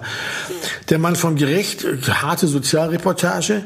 Äh, Victims Can Be Mean, auch eigentlich. She's a Barmaid, auch. Und Time to Go Home ist romantisch aber ähm, ist auf eine Weise vielleicht auch, na, könnte auch ein Liebeslied, könnte es sein, ja. muss man aber guten Willen mitbringen. Kann auch einfach nur ein Lied über Erschöpfung sein und über, über Traurigkeit. Ne? Also ja, ist auch so. Also ne, ähm, und äh, also man muss deutlich mal klar machen: Hier ist alles, was Liebeslied war, was aber Liebeslieder waren bei Element of Crime auch suspekt, ist hier weg. Eine der Konzessionen an diese Platte war, dass man keine Liebeslieder macht. Die Platte hat auch nicht viele Freunde, unter uns mal. Es gibt kaum jemanden, der heute noch kommt, der sagt, also meine Lieblingsplatte von euren Englischen war die Ballad of Jimmy and Johnny. Den gibt's nicht. Try to be Mensch, ja. Auch Freedom of Elvis, diese Platte nicht. Wir haben viel experimentiert. Ich habe viel mit Texten experimentiert. Aber ich bin eigentlich nicht zu einem schlüssigen Ergebnis gekommen, habe ich das Gefühl. Das ist alles, weil, und da ist jetzt der entscheidende Punkt vielleicht mit dem deutschen Lied. Wenn man Liebeslieder schreibt, 405 Lonely Cigarettes, also, also 7500 Lonely Cigarettes und so, das kann man alles ganz gut auf Englisch machen, das versteht man relativ leicht, das ist ein romantisches Thema, jeder kennt das, da kommt man hinterher. Wenn du anfängst, Sozialreportage-Lieder zu machen und du lebst in Deutschland, warum machst du das auf Englisch? Was soll das denn? Ist doch gar nicht wahr, Satellite Town, du kommst aus dem Neubauviertel, darum geht's. Du erzählst ja gar nicht über die Projects in New York. Liebe ist überall auf der Welt gleich, aber das ist ein Unterschied. Und ich glaube, das war ja, weil das war ja unsere letzte englischsprachige Studioplatte. Mhm. Und das hatte ja Gründe. Wir waren ja letztendlich danach eigentlich ratlos. Wenn man ehrlich ist. Das war eigentlich eine tolle, die Aufnahmen waren toll. Wir haben uns alle geliebt. Aber das Ergebnis war so, das eigentlich das einzige Stück, wo man so richtig geflasht war, sagte man, ey, das ist aber jetzt wirklich mal was, ähm, äh, äh, da ist irgendwas drin. Das war der Mann vom Gericht, weil, weil das auf Deutsch war. Und weil man da das, was man hier, ja bei äh, letztendlich bei ähm, bei bei äh, diesem anderen Lied, da gibt's dann noch so eins. Ähm, so mit Sozialdings hier, was habe ich gesagt? Welches habe ich denn gesagt? Give, Satellite ja, Town. Give me your wallet, Satellite Town, ja. Das heißt, bei der Mann vom Gericht, wenn man das einfach nur unter diesem Aspekt vergleicht, viel stärker ist. Keine Verwandten, keine Bekannten sind so treu wie ich. Auf der Mann vom Gericht wird es dir schon besorgen. Das ist schon geil. Ja, und man merkt ja plötzlich, dass es bei den Leuten echt reinging. Denn wenn man keine Liebes, wenn man keine Popsongs macht, im engeren Sinne, glaube ich. Mhm. Es ist keine gute Idee, in einer, fremden, in einem selber fremden Sprache zu singen, weil man dann letztendlich immer das Gefühl hat, man singt über was, ja, Satellite Town. Ich meine, tatsächlich, das Lied ist toll eigentlich. Das, also, ist super. Silver Birds are waiting on the corner, waiting for the night to come. Das ist schon stark, ja. Aber das nimmt dir keiner mehr ab. Weißt du, was ich meine? Das ist zwar gut, aber das nimmt dir keiner ab. Wenn keiner wüsste das, wenn du keiner wüsste, dass du aus Deutschland kommst und man am Akzent auch nicht erraten könnte, dann würde es vielleicht gehen. Aber gleichzeitig ist es so, bei solcher Art von Songs will man wissen, wo der Typ herkommt. Man will man wissen, wer das ist. Also ich weiß nicht, wie es euch damals ging. Ich habe keinen Text nach dem anderen geschrieben. Alle kamen mit Songideen. Die sind alle irgendwie auch berücksichtigt worden. Ich habe einen Text nach dem anderen geschrieben und ich habe, glaube ich, instinktiv einfach, weil ich auch diesen, diesen, das Ding, weil es war ja so schlageresk, die Platte davor, und die war so immer nur Liebeslieder und so, weil ich im Grunde genommen habe ich mich sehr, sehr sehr stark auf die anderen Themen, die bei Element of Crime auch immer eine Rolle spielen. Es ist nicht so, dass das jetzt was ganz Neues mhm. wäre, aber auf die habe ich mich dann kapriziert. Und alles, was romantisch war, habe ich weggelassen. Aber wie bist du denn äh, auf äh, der Mann vom Gericht gekommen? Da, du hattest ja diese, diese, dieses Ding. Da, die, da, da, da, da, da, da, da, na, na, na, na. Äh, irgendwie keine Bekannten, keine Verwandten. Das fand ich irgendwie geil. Weiß ich auch nicht, keine Mann vom Gericht. Es, es erinnert mich ein bisschen an, ähm, Der Herrgott für dich ist ja Luft, äh, er zeigt sie beim jüngsten Gericht. Weißt du, was ich meine? Bei Bertolt Brecht und so. Ich glaube, ich habe mich damals viel mit Bre Bertolt Brecht und Kurt Weil beschäftigt. Ah, okay. Und ich fand das, äh, weil die hatten ja auch beides gemacht. Ich habe mir auch nach, nach, nach Gründen gesucht, nach Argumenten, wenn ich jetzt irgendwie interviewt werde. Warum machst du so auf Englisch? Diese ewige Frage, ja. Und sagen wir so, ja, guck dir, ja, geile englische Texte. Ich meine, guck dir an hier, äh, diese äh, Show Me the Way to the Next Whiskey Bar, ja, von, von Bertolt Brecht, war ein Ort. Und habe ich, ich habe mich damals eh viel damit beschäftigt, mit der Musik. Auch mit der Harmonik und so. Und da habe ich dann gedacht, äh, und dann kam dieses mit dem Gericht. Das kam mit dem Mann vom Gericht, wird's dir schon besorgen, ja. Äh, er zeigt sie beim, also wieder, er zeigt sie beim jüngsten Gericht. Heißt es aber. Das fand ich irgendwie, das, diese Idee fand ich gut. Und äh, äh, so hat, es, hat sich das da reingeschummelt. Und ich fand auch, dass dieser durch dieses repetitive, loophafte, was du da hattest, du de da, du de da, du de da, du de da, und auch dieses Schlagzeug, was du gespielt hast, hast ja vorher mit Schlagzeug gemacht und du hast ja auch später live da mit Schlagzeug gemacht. Das war ja auch so was Eckiges und so. Und da hatte ich mich zum ersten Mal getraut, weil ich ja eigentlich die deutsche Sprache nicht machen wollte, weil die so eckig ist, ne? Und weil die so, weil ich dachte, dass, dass, dass diese Art von, von, von weicher und romantischer Musik, die wir auch haben, dass man die damit gar nicht machen kann. Und hier hatte ich jetzt ein extrem kantiges Stück, wo es eh schon egal war. Wo also die deutsche Sprache fast näher lag, weil man das so gut machen kann. Ne? Später habe ich dann gemerkt, dass es gar eh Quatsch war, aber man kann auch die weichen und, und lieblichen und romantischen Sachen auf Deutsch machen, überhaupt kein Problem. Aber damals dachte ich das nicht. Und deshalb war das so ein bisschen so, deshalb war auch zum Beispiel vorher, was wir ja schon bei der Freedom, Love and Happiness hatten, No Home, kein Heim. Das war auch so ein hartes Ballerstück, was so, ähm, was so repetitiv ist, ne? Do, da, di, do, Ja, da, das hatte di, do, da, di, do, da, Also di. diese metallischen Sounds und alles. Ne? Übrigens auch Ja. dieselben Akkorde, ne? E-Moll, äh, gut, E-Moll, Akkorde. A, A7, A-Moll 7 ist da so ein bisschen wie jetzt E und C, ist ja fast dasselbe. Äh, und ähm, ja, bei uns sehr beliebte Akkorde und eben sehr repetitiv und auch auf eine Weise sehr eckig. Und da, da, da, das war eine gute Eintrittskarte, weil wir jemand so eine Tür aufmachen, so, guck doch mal hier rein, komm doch mal hierher und so. Das war schon geil. Und ich hab, es hat mich eigentlich ziemlich aus der Spur gebracht, weil einerseits war ich unzufrieden, dass ich, ich fand die Platte zu kalt, ich mochte die nicht so gern, habe ich aber nie gesagt. Mich hat die nicht so berührt. Ich fand die nicht so berührend. Ich weiß, wir hatten eine tolle Aufnahmezeit und wir haben uns gut verstanden. Es gab diesen ganzen Streit nicht. Aber sie hat mich nicht so berührt. Time to Go Home fand ich super. Das ist das traurigste und romantischste Stück auf der Platte. Ja, ist es. Ist sehr stark wie Nervous and Blue auch und so. Ne? Generell, wollen wir, wollen wir mal gucken. Ich habe ein Spiel noch überlegt. Ihr müsst das sagen. Ich sag den Titel und ihr sagt ein Stück von den Platten davor, das so ähnlich war oder an das es ein bisschen erinnert. Weil das ist ja auch interessant. Das war unsere vierte Platte. Das war ja schon eine alte Band. Da haben wir ja schon eine Geschichte. Da ist ja die Frage, hat man sich wiederholt? Hat man was ganz Neues angegraben? Ist da ja schon richtig virulent. Ne? Hat man ja auch gemerkt dann bei der, bei der Promo für die Platte. The Ballad of Jimmy and Johnny. Gab es dafür einen Vergleich vorher? Das, Nee, aber Jimmy, das ist, dieses Stück verweist eigentlich auf die deutschen Platten. Ja. Das verweist auf eine Herangehensweise, einen Umgang. Ähm, äh, hat, das könnte auch ein deutsches Lied aus dem, keine Ahnung, äh, frühen 20. Jahrhundert sein. Also so Folklore. und- Räuberballaden, Ja, ne? genau. Ne? Also die Geschichte selber, die, die Gitarre, auch die Wahl äh, der Gitarre dafür, wie das klingt. Dass man die spanische Gitarre Ja, nimmt, genau. ne? Dass Ja, es genau. halt keine E-Gitarre ist. Ne? Also das war schon irgendwie anders. Und ich muss auch sagen, bei- jetzt beim, als ich es gestern nochmal gehört habe, war ich auch überrascht. Ich wusste, das ist das Stück, aber dann dachte ich so, hey, das ist irgendwie ein anderer Sound. Das Ja. ist mal, Ja, das war, das war auch dieses Brecht-Wald-Ding, dieses Mörder, Mörder-Räuberballaden-Ding. Ne? äh, ja.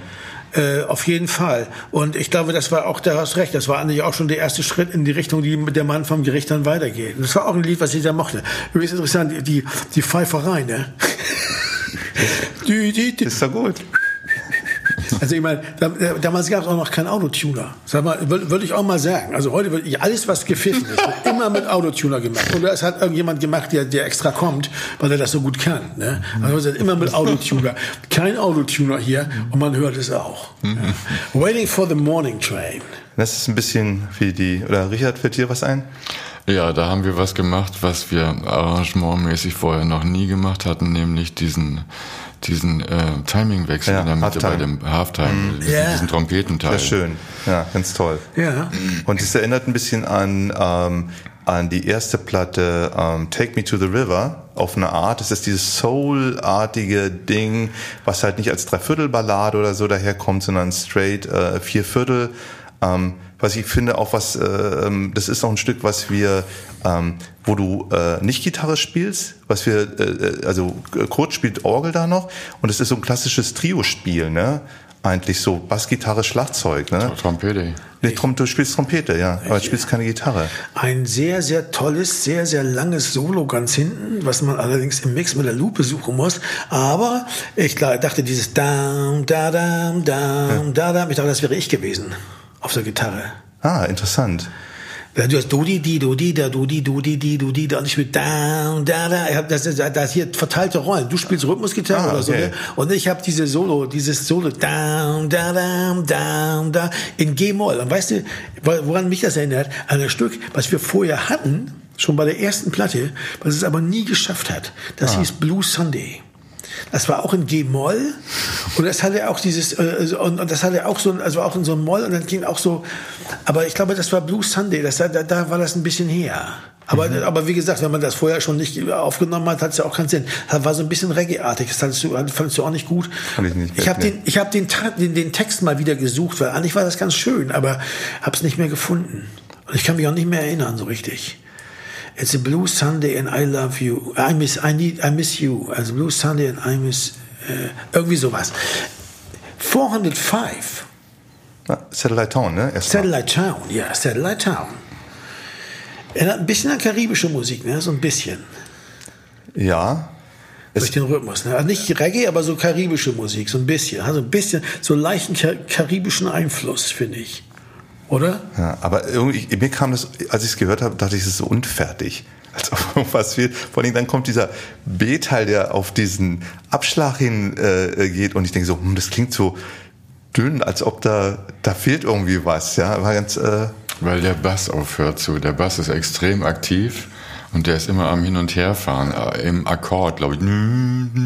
Ja, und eigentlich würde man sowas Entschlossenes an der Stelle jetzt äh, sich wünschen, ne? dass es dann äh, auf diese Pause zugeht und es ist äh, zerlabbert irgendwie so ein Ja. bisschen. Trotzdem interessantes, aber auch seltsames Stück, ja. Also, Ja, 405 ist auf jeden Fall war was sehr Spezielles. Das hat mich auch ein bisschen an sowas wie ähm, You auf der ersten Platte, also so ein, so ein, so ein ganz dünnes Stück, ne? ein Stück mit wenig, also, also so leise, also Moonlight, diese Ecke, also so, so, so eine Art von Stücken. Hatten wir auf der Try to be Mensch sowas oder auf der anderen? Nee, ne? Das ist auch so ein spezielles Stück gewesen. Also wir haben da eine Menge neue Sachen angegraben. Das muss man dieser Platte wirklich lassen. Wir haben, da eine Menge, wir haben uns nichts, gesch nichts geschenkt. Ja? Stimmt. Don't you ever come back, der Hammer, oder? Ich meine, das ist auch der Hammer, das Stück. Da haben wir mal gezeigt, warum der liebe Gott uns Gitarren gegeben hat. Also echt mal, das ist ja richtig, da fliegen ja alle Löcher aus dem Käse. Das ist wirklich toll, ja. das ist überhaupt eine Platte, wo du äh, sehr viel äh, verzerrte Gitarre spielst, Sven. Ja, ja, ich hatte diesen Amp mit der, mit der Transistorverzerrung. ja, das war geil. Aber ja, wo, wobei, aber, aber entscheidend bei, da, bei, You Ever diese Feedback-Sachen und dieses ganze, was du da machst, ist schon geil. Nicht? Also, und, und das war ja auch ähm, mit runtergestimmter D-Seite, auch das erste Mal. Ne? Also das kam dann später noch mal ein paar Mal zum, zum Ausdruck. Das ist auch so, eine, so, ein, so, ein, so ein Prototyp für so eine Art von Songs, die wir dann öfter mal gemacht haben. Und ähm, das Lied von der Unzulänglichkeit menschlichen Strebens von Bertolt Brecht haben wir später auch so gemacht. Mit dieser runtergestimmten D-Seite auf der E-Gitarre. Das ballert dann so. Es hat auch so einen Velvet Underground-Charme irgendwie. Ne? Und dieser Schrei da drin, der war spontan. Das war ja alles, weil das live aufgenommen war, blieb der dann auch so. Dieses Rumschreien. Das war geil. Also das war schon, das war, also ich glaube, das ist echt so ein Glanzmoment der Band einfach so, oder? Kann man so sagen. Also das muss man echt sagen. Das Ja, ist echt ein Glanzmoment. Also pff, echt, also so das und Don't You Smile, also diese ganzen englischen Zeit gibt es ein paar Stücke, also ich, wie ich auch finde, so, so ähm, Almost Dead und so Sachen, wo echt so Glanz, die Band, also auf jeder Platte so Glanzmomente hat, wo man denkt so, ey, alter Schwede, allein wenn es nur das Lied gewesen wäre, hätte sich die Platte schon gelohnt. Oder? Ich habe mich immer gewundert, warum es gar keine Resonanz auf das Stück gab. Ja, ne, aber das war zu das, früh. Ja, es war, also, ich meine, es ist ja ein bisschen doof, man will sich jetzt hier auch nicht selber da so auf die Schulter kloppen, aber es ist schon so, das ganze Zeug kam tatsächlich erst Jahre später. Also vor allem diese, diese Form der Dynamik, hast diese ruhigen Teil, Uptempo oder Slow, was auch immer, und dann geht, kommt der Teil, wo es richtig laut wird, und dann geht's wieder runter. Also Das- das klassisch, gra- ganz genau. klassisch Grunge, ja, Und letztendlich aber auch ganz klassisch Heroin, Velvet Underground, ne? Ja. Und das ist hier mal so durchexerziert, Also wirklich äh, exemplarisch, muss man sagen. Und äh, es, also ich habe nie eine Reaktion mal darauf bekommen, dass jemand mal gesagt hat, ey, ist ja irre, ihr habt ja schon auf der Platte irgendwie das oder jenes gemacht oder so. Sondern ähm, ja. Und ich weiß noch, wenn wir das heute spielen, dann ist ja immer noch so, dass das auch für eine gewisse ähm, äh, Irritation sorgt. Ja, ne? Weil man denkt, das verbindet man mit der Band überhaupt nicht, dass die so ein Stück mal gemacht hat. Ja. Ja, aber auch von der Harmonika sowas Bluesmäßiges, ne? Also muss man auch mal sagen, also Don't you ever, oh, Das don't you etwas- ever come back. Das ist also, doch, was du sagtest, äh, als wir über die ähm, die zweite und die dritte, die letzten beiden gesprochen haben. Äh, subdominante, dominante, vor allen Dingen in so klassischen Abfolgen Ja. von unten nach oben, von oben nach unten. Das war etwas, was nicht so, das wollte man vermeiden. Und da greift es voll. die ganze Platte, da habe ich mich diese die- das Sub das Dominantenverbot, das das das, das Element of Crime. Dominantenverbot wurde hier aber sowas von ausgehebelt und zwar war der der Hebel war eigentlich Satellite Town, weil die, diese diese ich glaube dieser Bass kam von von von Veto. Der hatte diese Basslinie dumm die Damit fängt's auch an, ne? die, Genau. dumm die und habe ich einfach auf dieses dumm die das Quinte also hat einfach der H, H7 drauf gemacht und war die Dominante so jetzt hatten wir also ein Lied was die ganze Zeit Tonika Dominante hatte da kann der ja dahinterher das war ihm ja so wichtig also es war ja immer so dass jeder auch sein äh, sein eigenes wichtigstes Stück hatte. Also oft weil man sich wenn man die erste Idee hatte und dann natürlich auch wollte dass das irgendwie was draus wird dass man gut finden kann und dass es nicht durch den Rost fällt und so. Das war natürlich auch so ein Teil dieser Auseinandersetzung. Und da war klar das war ihm sehr wichtig. Und dann habe ich gesagt ja klar ich habe ja ein paar andere Lieder kann man das auch machen. Und Don't You Ever Come Back war das eigentlich das entscheidende Stück dafür Give me your wallet, kann man den, das, der, kann man den Mantel des, der Nächstenliebe und des Schweigens drüber decken, weil das ist eigentlich ein ganz lustiges, kleines, äh, wie soll ich sagen, Kabarettlied, aber das hat er eigentlich nichts zu suchen. Ja. Die Band hat sich auch geweigert, da mitzumachen. Äh, aber mir fiel auch nicht viel damit ein. Ich hatte das, ich hatte es nur einfach und fand es irgendwie auch gut. Ich mochte die Akkorde auch, aber mein Gott. Und einen schönen Vierviertel-Einwurf, ne? Ja, genau, so ein extra, so ein, so ein kleines Extraviertel manchmal reingeschraubt. Und was ich, was eigentlich ganz toll war, war diese Bläserversion. Die war schon gut. Die war echt lustig. Also mit drei, vier Trompeten so übereinander geschichtet. So eine, so eine, so eine, das hatte was sehr Tom Waits-artiges. Sowas in der Richtung wollte ich eigentlich auch machen. Hat nicht funktioniert. Mal gewinnt man, mal verliert man. A ship is passing. Das ist so eine Art von Stück, das wir öfter schon gehabt hatten. Ähm, so eine Art von Kuddelmuddelstück. Relativ simpel, aber wir kamen nie richtig damit klar. Ja, was auch irgendwie unverständlich ist, wenn man es jetzt hört, weil ähm, es einfach ein schöne, schönes ähm, Abtempostück. Ja, aber wir haben, ja, aber das war, Abtempo-Stücke waren nie unser Ding. Und ich sag dir ganz ehrlich, ich schwöre, dir, wenn wir das heute zusammen spielen würden, würde das auch nicht richtig grooven. Irgendwas ist an dem Stück nicht richtig irgendwie, weiß ich auch nicht. Ich weiß nicht, was es ist. Vielleicht meine Rhythmusgitarre passt nicht zum Schlagzeug oder so. Wir haben das in Halftime versucht und in Double Time. Wir hatten alles versucht, weiß ich noch. Am Ende, was, das haben wir, glaube ich, sogar mit Klick eingespielt, weil wir echt nicht klar kamen. Und auch hier wieder Dominante, ne? Is anybody out? Ne? Dominanter Akkord am Ende. Nee, nee, immer Nee? nur Tonika Subdominal. Nee, es geht dann ganz, am Schluss geht's doch äh. Ja, aber da darf ich nicht singen. Ja, du Das hast auch die, den Wenn man Downbeat nicht, hast du. sing- wenn man das- nicht singt, merkt's ja Ja, keiner. aber den Downbeat hast du noch. Is anybody out there? Und auf den, das there, Ja, ja, da stimmt, kommt die ja. Dominante. Ja, und dann geht's richtig, runter ja. zur Tonika. Ja, stimmt. Ja, also schöne, schöne Nerd-Gespräche hier. Pass auf, Magic Journey, das war ganz klar sowas, das ist aus der, aus der Spielklasse gewesen von, äh, von ähm, äh, na, wie heißt das Stück noch? Ähm, A Murder in Your Eyes und so. Also ein Stück mit, mit so äh, Happy Hardcore, äh, Rhythmusgitarre, E-Moll. Ein bisschen rockiger E-Moll, genau, ne, dieses, ja. dieses, dieses, ähm, äh, aber so eine, so eine böse Art, so eine böse, fiese Art von rockig. Also so eine, auch so eine, so eine kalte Art von rockig, was auch schon wieder auch so fast auf dieses Velvet-Ding verweist, ne? Mit diesen vielen Achteln und so. Also nicht so eine, so eine, so eine normalen Rock-Pattern, sondern das, und das haben wir oft gemacht, so eine Stücke dann. Danach und davor. Ja, also mir fällt jetzt spontan äh, so auf die Schnelle eben nur, nur ähm, äh, Murder in Your Eyes ein. Aber da gab es noch ganz viele andere später und früher. Manche- Später gab's äh, einige Stücke, ne? Die, ja, zum Beispiel Blaulicht und Zwielicht hatte, fing, fing eigentlich auch so an, hat sich dann aber anders entwickelt. Ja, es fing auch an mit so einer Art von Gitarre. Oder? Ja. Ja, aber Magic Journey ist auch, ähm, geht zurück, der Titel, ich kann es ja jetzt mal verraten, es gibt einen Roman von John Nichols, kann ich sehr empfehlen, der The Magic Journey, da geht es um die Transformation eines Dorfes in den USA, irgendwo in Arizona oder New Mexico über irgendwie 50 Jahre. ja, wie sozusagen das immer, immer mehr übernommen wird, so vom Finanz, vom, vom Kapitalismus, so, also so. Ist auch ein bisschen cheesy, das Buch, aber irgendwie, das hat mich damals sehr beeindruckt, hatte mir Melanie Lean mal geschenkt. Und äh, da habe ich das, diesen Begriff Magic Journey fand ich irgendwie geil, ja. Die magische Reise. Dann der Mann vom Gericht, klar. Ich meine, mhm. das ist ja natürlich das Stück, was die ganze Zukunft dann auch, oder? Wie war das denn für euch eigentlich? Ich meine, das ist ja, es ist ja auch ein Gewicht, ist ja auch eine Veränderung des Gewichts, oder? Wenn der Sänger, solange ich Englisch sage, ich meine, wir können das Thema Deutsch und Englisch vielleicht bei der, bei der, bei der Damals und der Mond dann besser nochmal im längeren Kontext erörtern. Aber wenn man auf Englisch singt, oder sagen, in dieser Band kannst du von mir aus sagen, ich immer das Gefühl, es ist auch nur ein Instrument, weißt du, es ist ein Instrument. Es hm. geht darum, das muss, die, der Text muss gut klingen und, ähm, und auch beim Mix und so war man immer nicht klar, soll man das jetzt extra rausstellen oder eher ein bisschen verstecken? Ja? Ist das eigentlich wirklich gut? Dave hat immer mit mir die Texte durchgegangen, hatten sich manchmal darüber lustig gemacht. Ja, zum Beispiel Magic Journey gab es nicht viele Reime. Dann hat er mir I want to play with Burnley oder so, weil das sein Lieblingsfußballverein war. Danke, Dave. Äh, ja, aber der Mann vom Gericht äh, da war natürlich dann plötzlich Schluss. Ne? War Schluss mit Witzen und Schluss mit allem, da konnte einem auch keiner mehr was erzählen. Hier hast du das falsche Wort benutzt und so. Also ich erinnere mich, dass ich, äh, ich fand den Text brillant. Ich fand das einfach super. Und diese ganze Kombi äh, ähm, von ähm, äh, gesampelt und wie das klang, das Repetitive.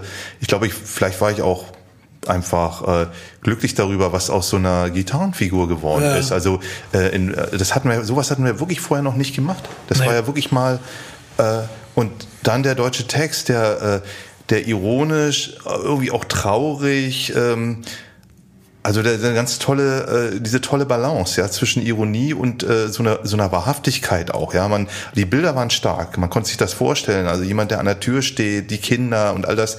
Also ich das waren starke Bilder. Ja. Ich weiß ja ganz genau, ich habe, ich habe tatsächlich vom inneren Auge immer auch Sachen, so Bilder, die ich sehe, die ich aber nie verrate, weil, weil das ja eigentlich Quatsch ist. Also ich, äh, ich denke manchmal bei bestimmten Figuren an bestimmte Leute, aber die Figuren sind dann ganz anders. Weißt du, was ich hm. meine? Auch bei Romanen und so.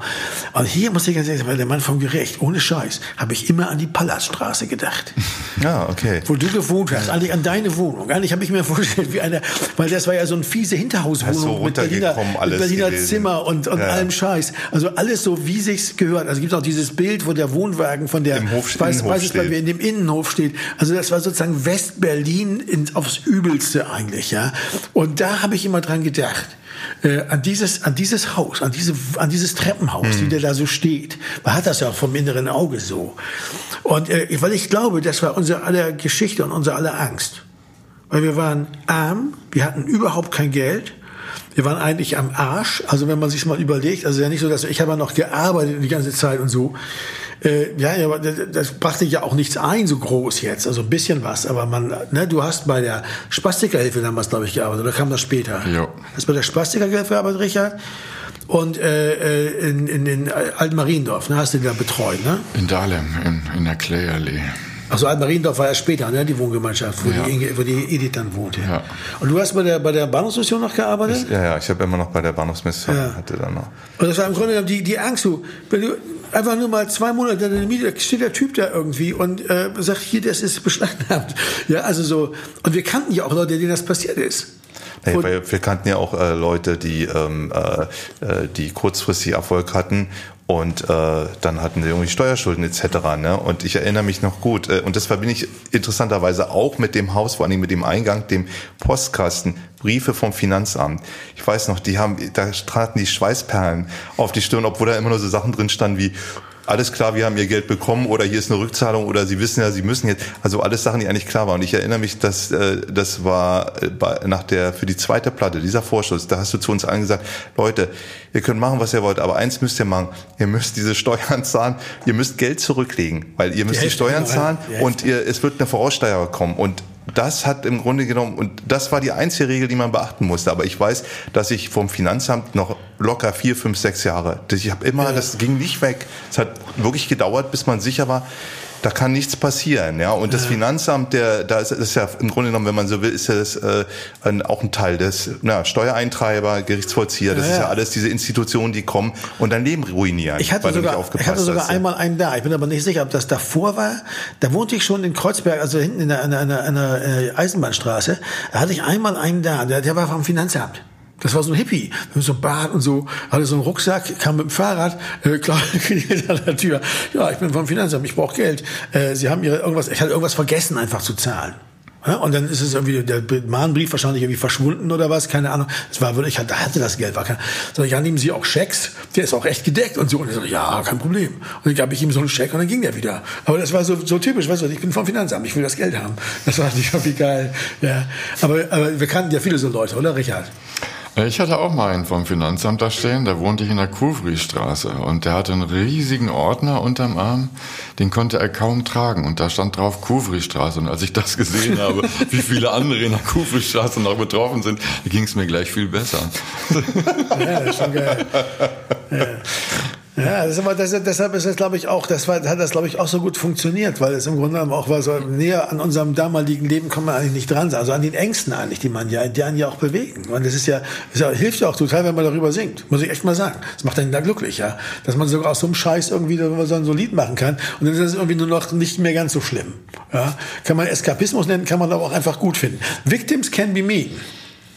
Das war das erste Mal, das war das erste Mal, dass ich in drei Jahren Zugehörigkeit bei den Elements ein Veto eingelegt habe. Nach dem Mix, den Dave gemacht hatte. Den fand ich so pieselig und so, so dünn und so unpassend, dass es mir wahnsinnig schwer gefallen ist, aber ich habe zum ersten Mal gesagt, nee, das, Okay. das so nicht. Ja, aber ich weiß, Und genau. da habe ich ein ganz schlechtes Gefühl gehabt und dann, äh, dann haben, habt ihr alle noch versucht, mich zu überzeugen und zu überreden. Ja, aber das ist doch, guck mal hier, der Charakter von dem. Hat er das dann neu gemischt? Und dann hat Dave gesagt, ihr verschwindet mal eben Genau. eine halbe Stunde und dann könnt ihr wiederkommen. Und, Und dann, dann- hat, hat er überall ein bisschen Hall drauf gemacht. Und Genau, da hat, hat er Chorus auf die Gitarre, ne, Hall, äh, hat äh, wirklich eigenartige ähm, und dann konnten wir sagen, ja, äh, äh, so, so ist gekauft. Und als ich das Stück jetzt gehört habe, dachte ich, hm, das wäre gar nicht nötig gewesen, ist doch eigentlich ein okayes Stück. Ja, aber, das, aber, das, aber, aber, aber man muss sagen, das ist das, das hat tatsächlich auch so eine so eine echte so eine echte ähm, so eine echte spezielle Bedeutung, weil das erinnert mich sehr an Five Young Men. Das ist so ein psychedelisches Stück. Das sehr, also mit der Melodie und den Akkorden und der Art von Rhythmus, sehr psychedelisch, ein sehr so weit, äh, weißes Album mäßig, so, also die haben ja letztendlich, das wird später noch eine große Rolle spielen. Die Beatles, glaube ich, haben ja durch ihre, in, in ihrer Geschichte und dem, wofür sie standen, eine große Rolle gespielt. Für das Selbstverständnis äh, von der, der Band später, bei den Platten, die wir später rausgebracht haben, als, als Referenzgröße, äh, Größe, sowas wie weißes Album, äh, Sgt. Pepper und so weiter immer genommen hat. Äh, ob zu Recht oder zu Unrecht sei dahingestellt, aber Victims Can Be Mean war so ein sehr psychedelic angehauchtes Stück und deshalb, glaube ich, war es auch richtig von Dave, das zu machen, weil das war die Möglichkeit, das Problem zu lösen, weil es war, ist ja sonst eigentlich auch ein bisschen banal. Aber auch irgendwie verrückt, verrückt und crazy, also vom Songwriter, vom, vom Text her und so, aber verrückt und crazy gespielt. Und das ist, glaube ich, das, das zusammen, ja. Also so eine Art, äh, ich möchte nicht sagen Maxwell Silverhammer, aber irgendwo in dieser Ja, doch. Richtung. Und Ja, dann ja, klar, ja. genommen da Ja, ja, unterwegs, ne? Und gut, a Barmaid hatten wir schon und Time to Go Home, ja, das war das Stück, was das Einzige, was mich wirklich mit dieser Platte dann auch ein bisschen versöhnt hat, weil das war eigentlich die Art von Musik, die ich am liebsten machte, diese Art von Liedern. Ja, und, halt so. und diese Art von Lieder haben wir ja dann, äh, also bei den deutschen Sachen, haben wir das ja dann auch mehr gemacht. Ne? Ja, das alles, wir haben alles mehr, also es ist auch so, das war im Grunde genommen, deshalb muss ich, ich finde ich heute die Platte eigentlich auch ziemlich gut. Sie ist kalt, finde ich. Ich finde, sie ist kalt. Sie ist keine warme Platte, sie macht es einem auch nicht unbedingt, man muss so Interesse entgegenbringen. Keine Liebe, sondern es ist mehr eine Platte für Interesse als, mehr für Interesse als für Liebe. Aber sie hat ganz viele Glanzmomente und ganz großartige äh. Türen geöffnet für die Zukunft. Ne? Also so, das ist im Grunde genommen so eine Skizze, was dessen, was überhaupt für so eine Band wie Element of Crime, was möglich ist, was geht und was nicht.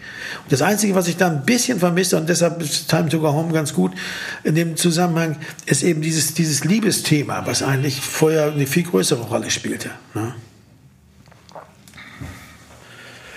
Naja gut, okay, dann haben wir das also auch geklärt. Diese Platte ist genauso gut gelaufen wie die beiden Platten davor oder um es aus der, aus der Sicht der, der Polydor zu sagen, genauso schlecht. Die haben sich natürlich ganz andere Dinge äh, äh, vorgestellt. Wir haben damals auch mit dem Prozess zu tun gehabt, dass zum Beispiel die, die, die, der, der, die Luft im Radio für uns so eine Art von Band auch immer dünner wurde, oder? Der, eigentlich ab Mitte der 80er Jahre ging ja alles immer mehr Richtung Formatradio, ein Begriff, den man heute nicht mehr kennt, weil heute alle Radios so sind, oder? Formatradio Jugendsender ähm, ähm, und im Grunde genommen sehr eingeschränktes Musikprogramm. Wir hatten also keine Chance, mit einem dieser Lieder ins Groß ins Radio zu kommen, also irgendwas da zu reißen. Wir haben ähm, wir kamen eigentlich nicht weiter, wir kriegten nicht viel Geld. Ich habe dumm, dummerweise genau da am Ende der Aufnahmen meinen Job aufgegeben, weil ich dachte, jetzt geht's los. Ja, auch kann man sich mal auch mal überlegen. ähm, und äh, gleich sozusagen die Armutsfalle getappt. Und wir haben eine Tournee gemacht, die lief ganz gut. Aber jetzt war auch nicht so, die war auch noch ein bisschen besser als die davor, weil das ist ja klar, spricht sich ein bisschen rum. Das mhm. war jetzt keine, keine super Steigerung. Die Platte hat sich genauso okay verkauft wie die davor, aus unserer Sicht, also um die 10.000 Mal.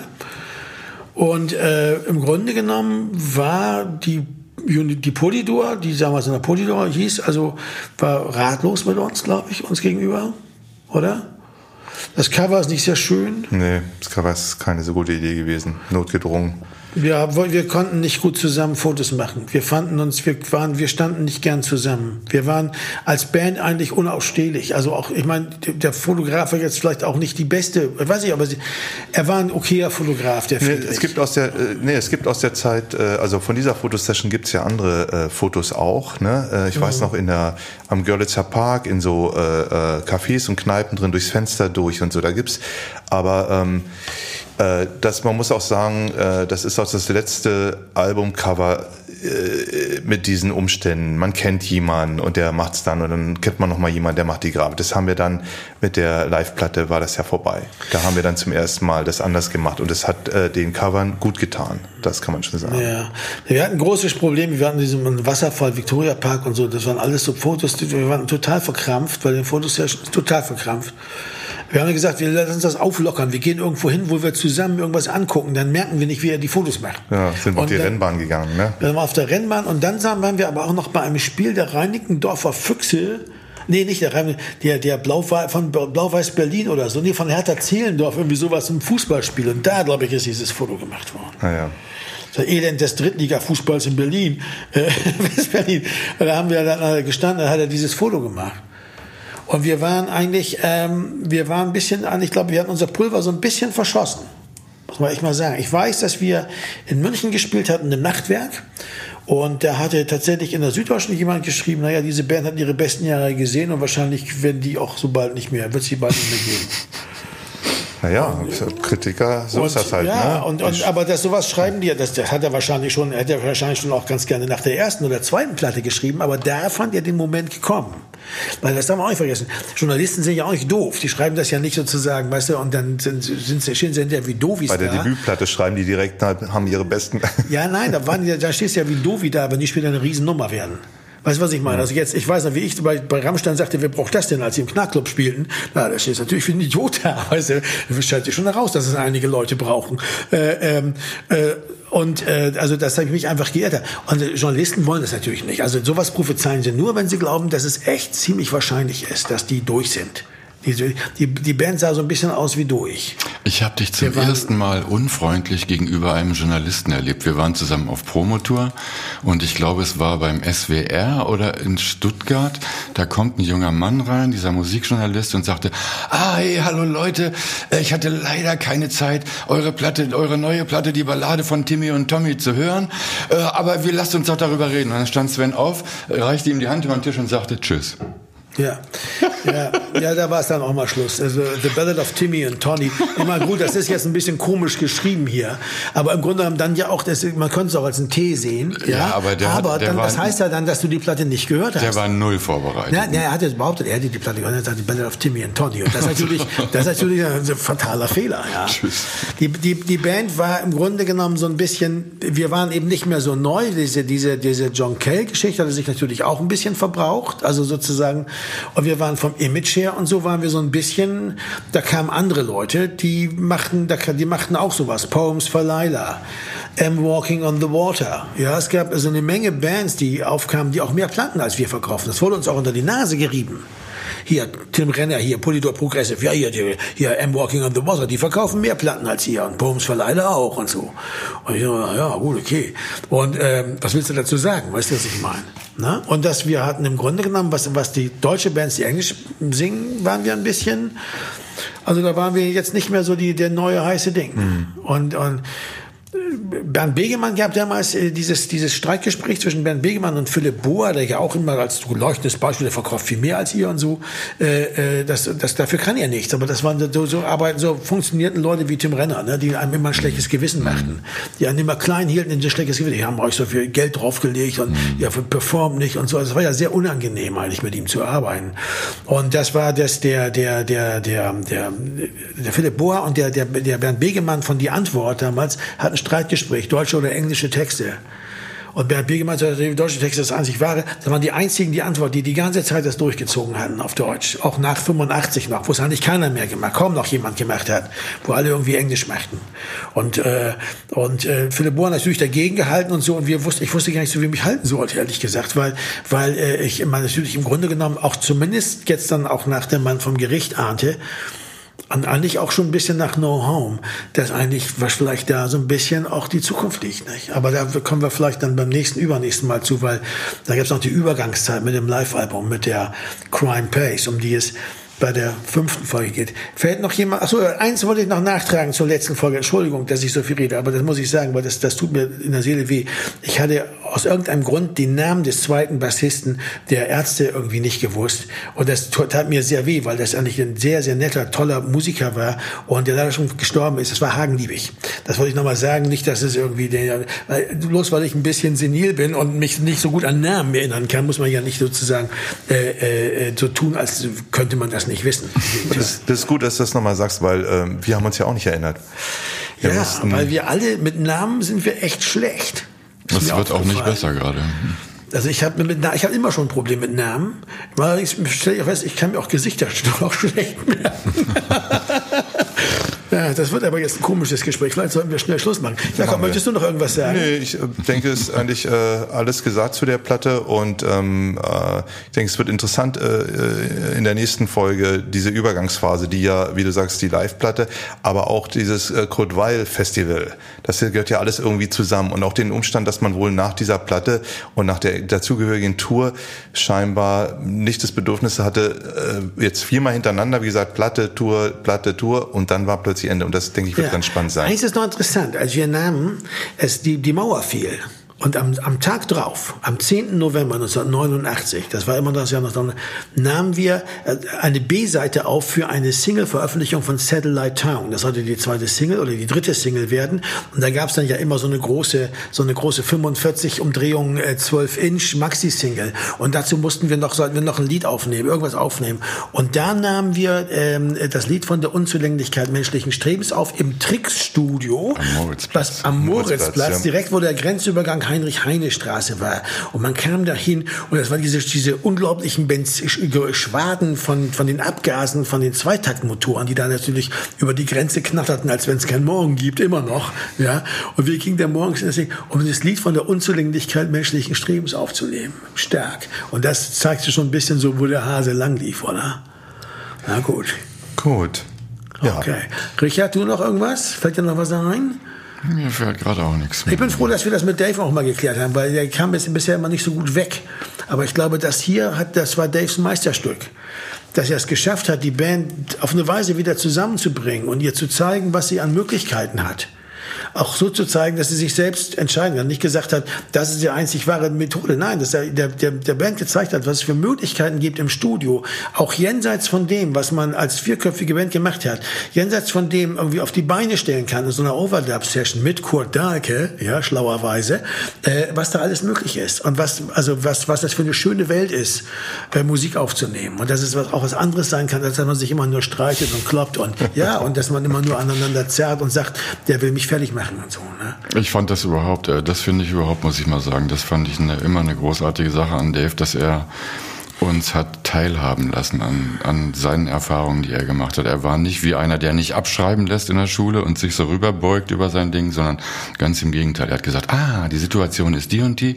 Warte mal, da kann man's, das ist der klassische Weg, ist so und so, aber man kann es auch so und so machen. Also da war immer, äh, das fand ich immer hochinteressant, dass man bei ihm abgucken durfte sozusagen, dass er die Möglichkeit dazu gegeben hat, ähm, den eigenen Horizont auch zu erweitern. Ja, geil. Schönes letztes Wort. Genau. Richard. Dann sagen wir an dieser Stelle auf Wiedersehen, vielen Dank. Auf Wiedersehen. Tschüss. Achtung, Achtung, hier ein Element of Crime Verbraucherhinweis. Auch zu dieser Podcast-Folge gibt es eine passende Playlist. Den Link dazu findet ihr in den Show Notes.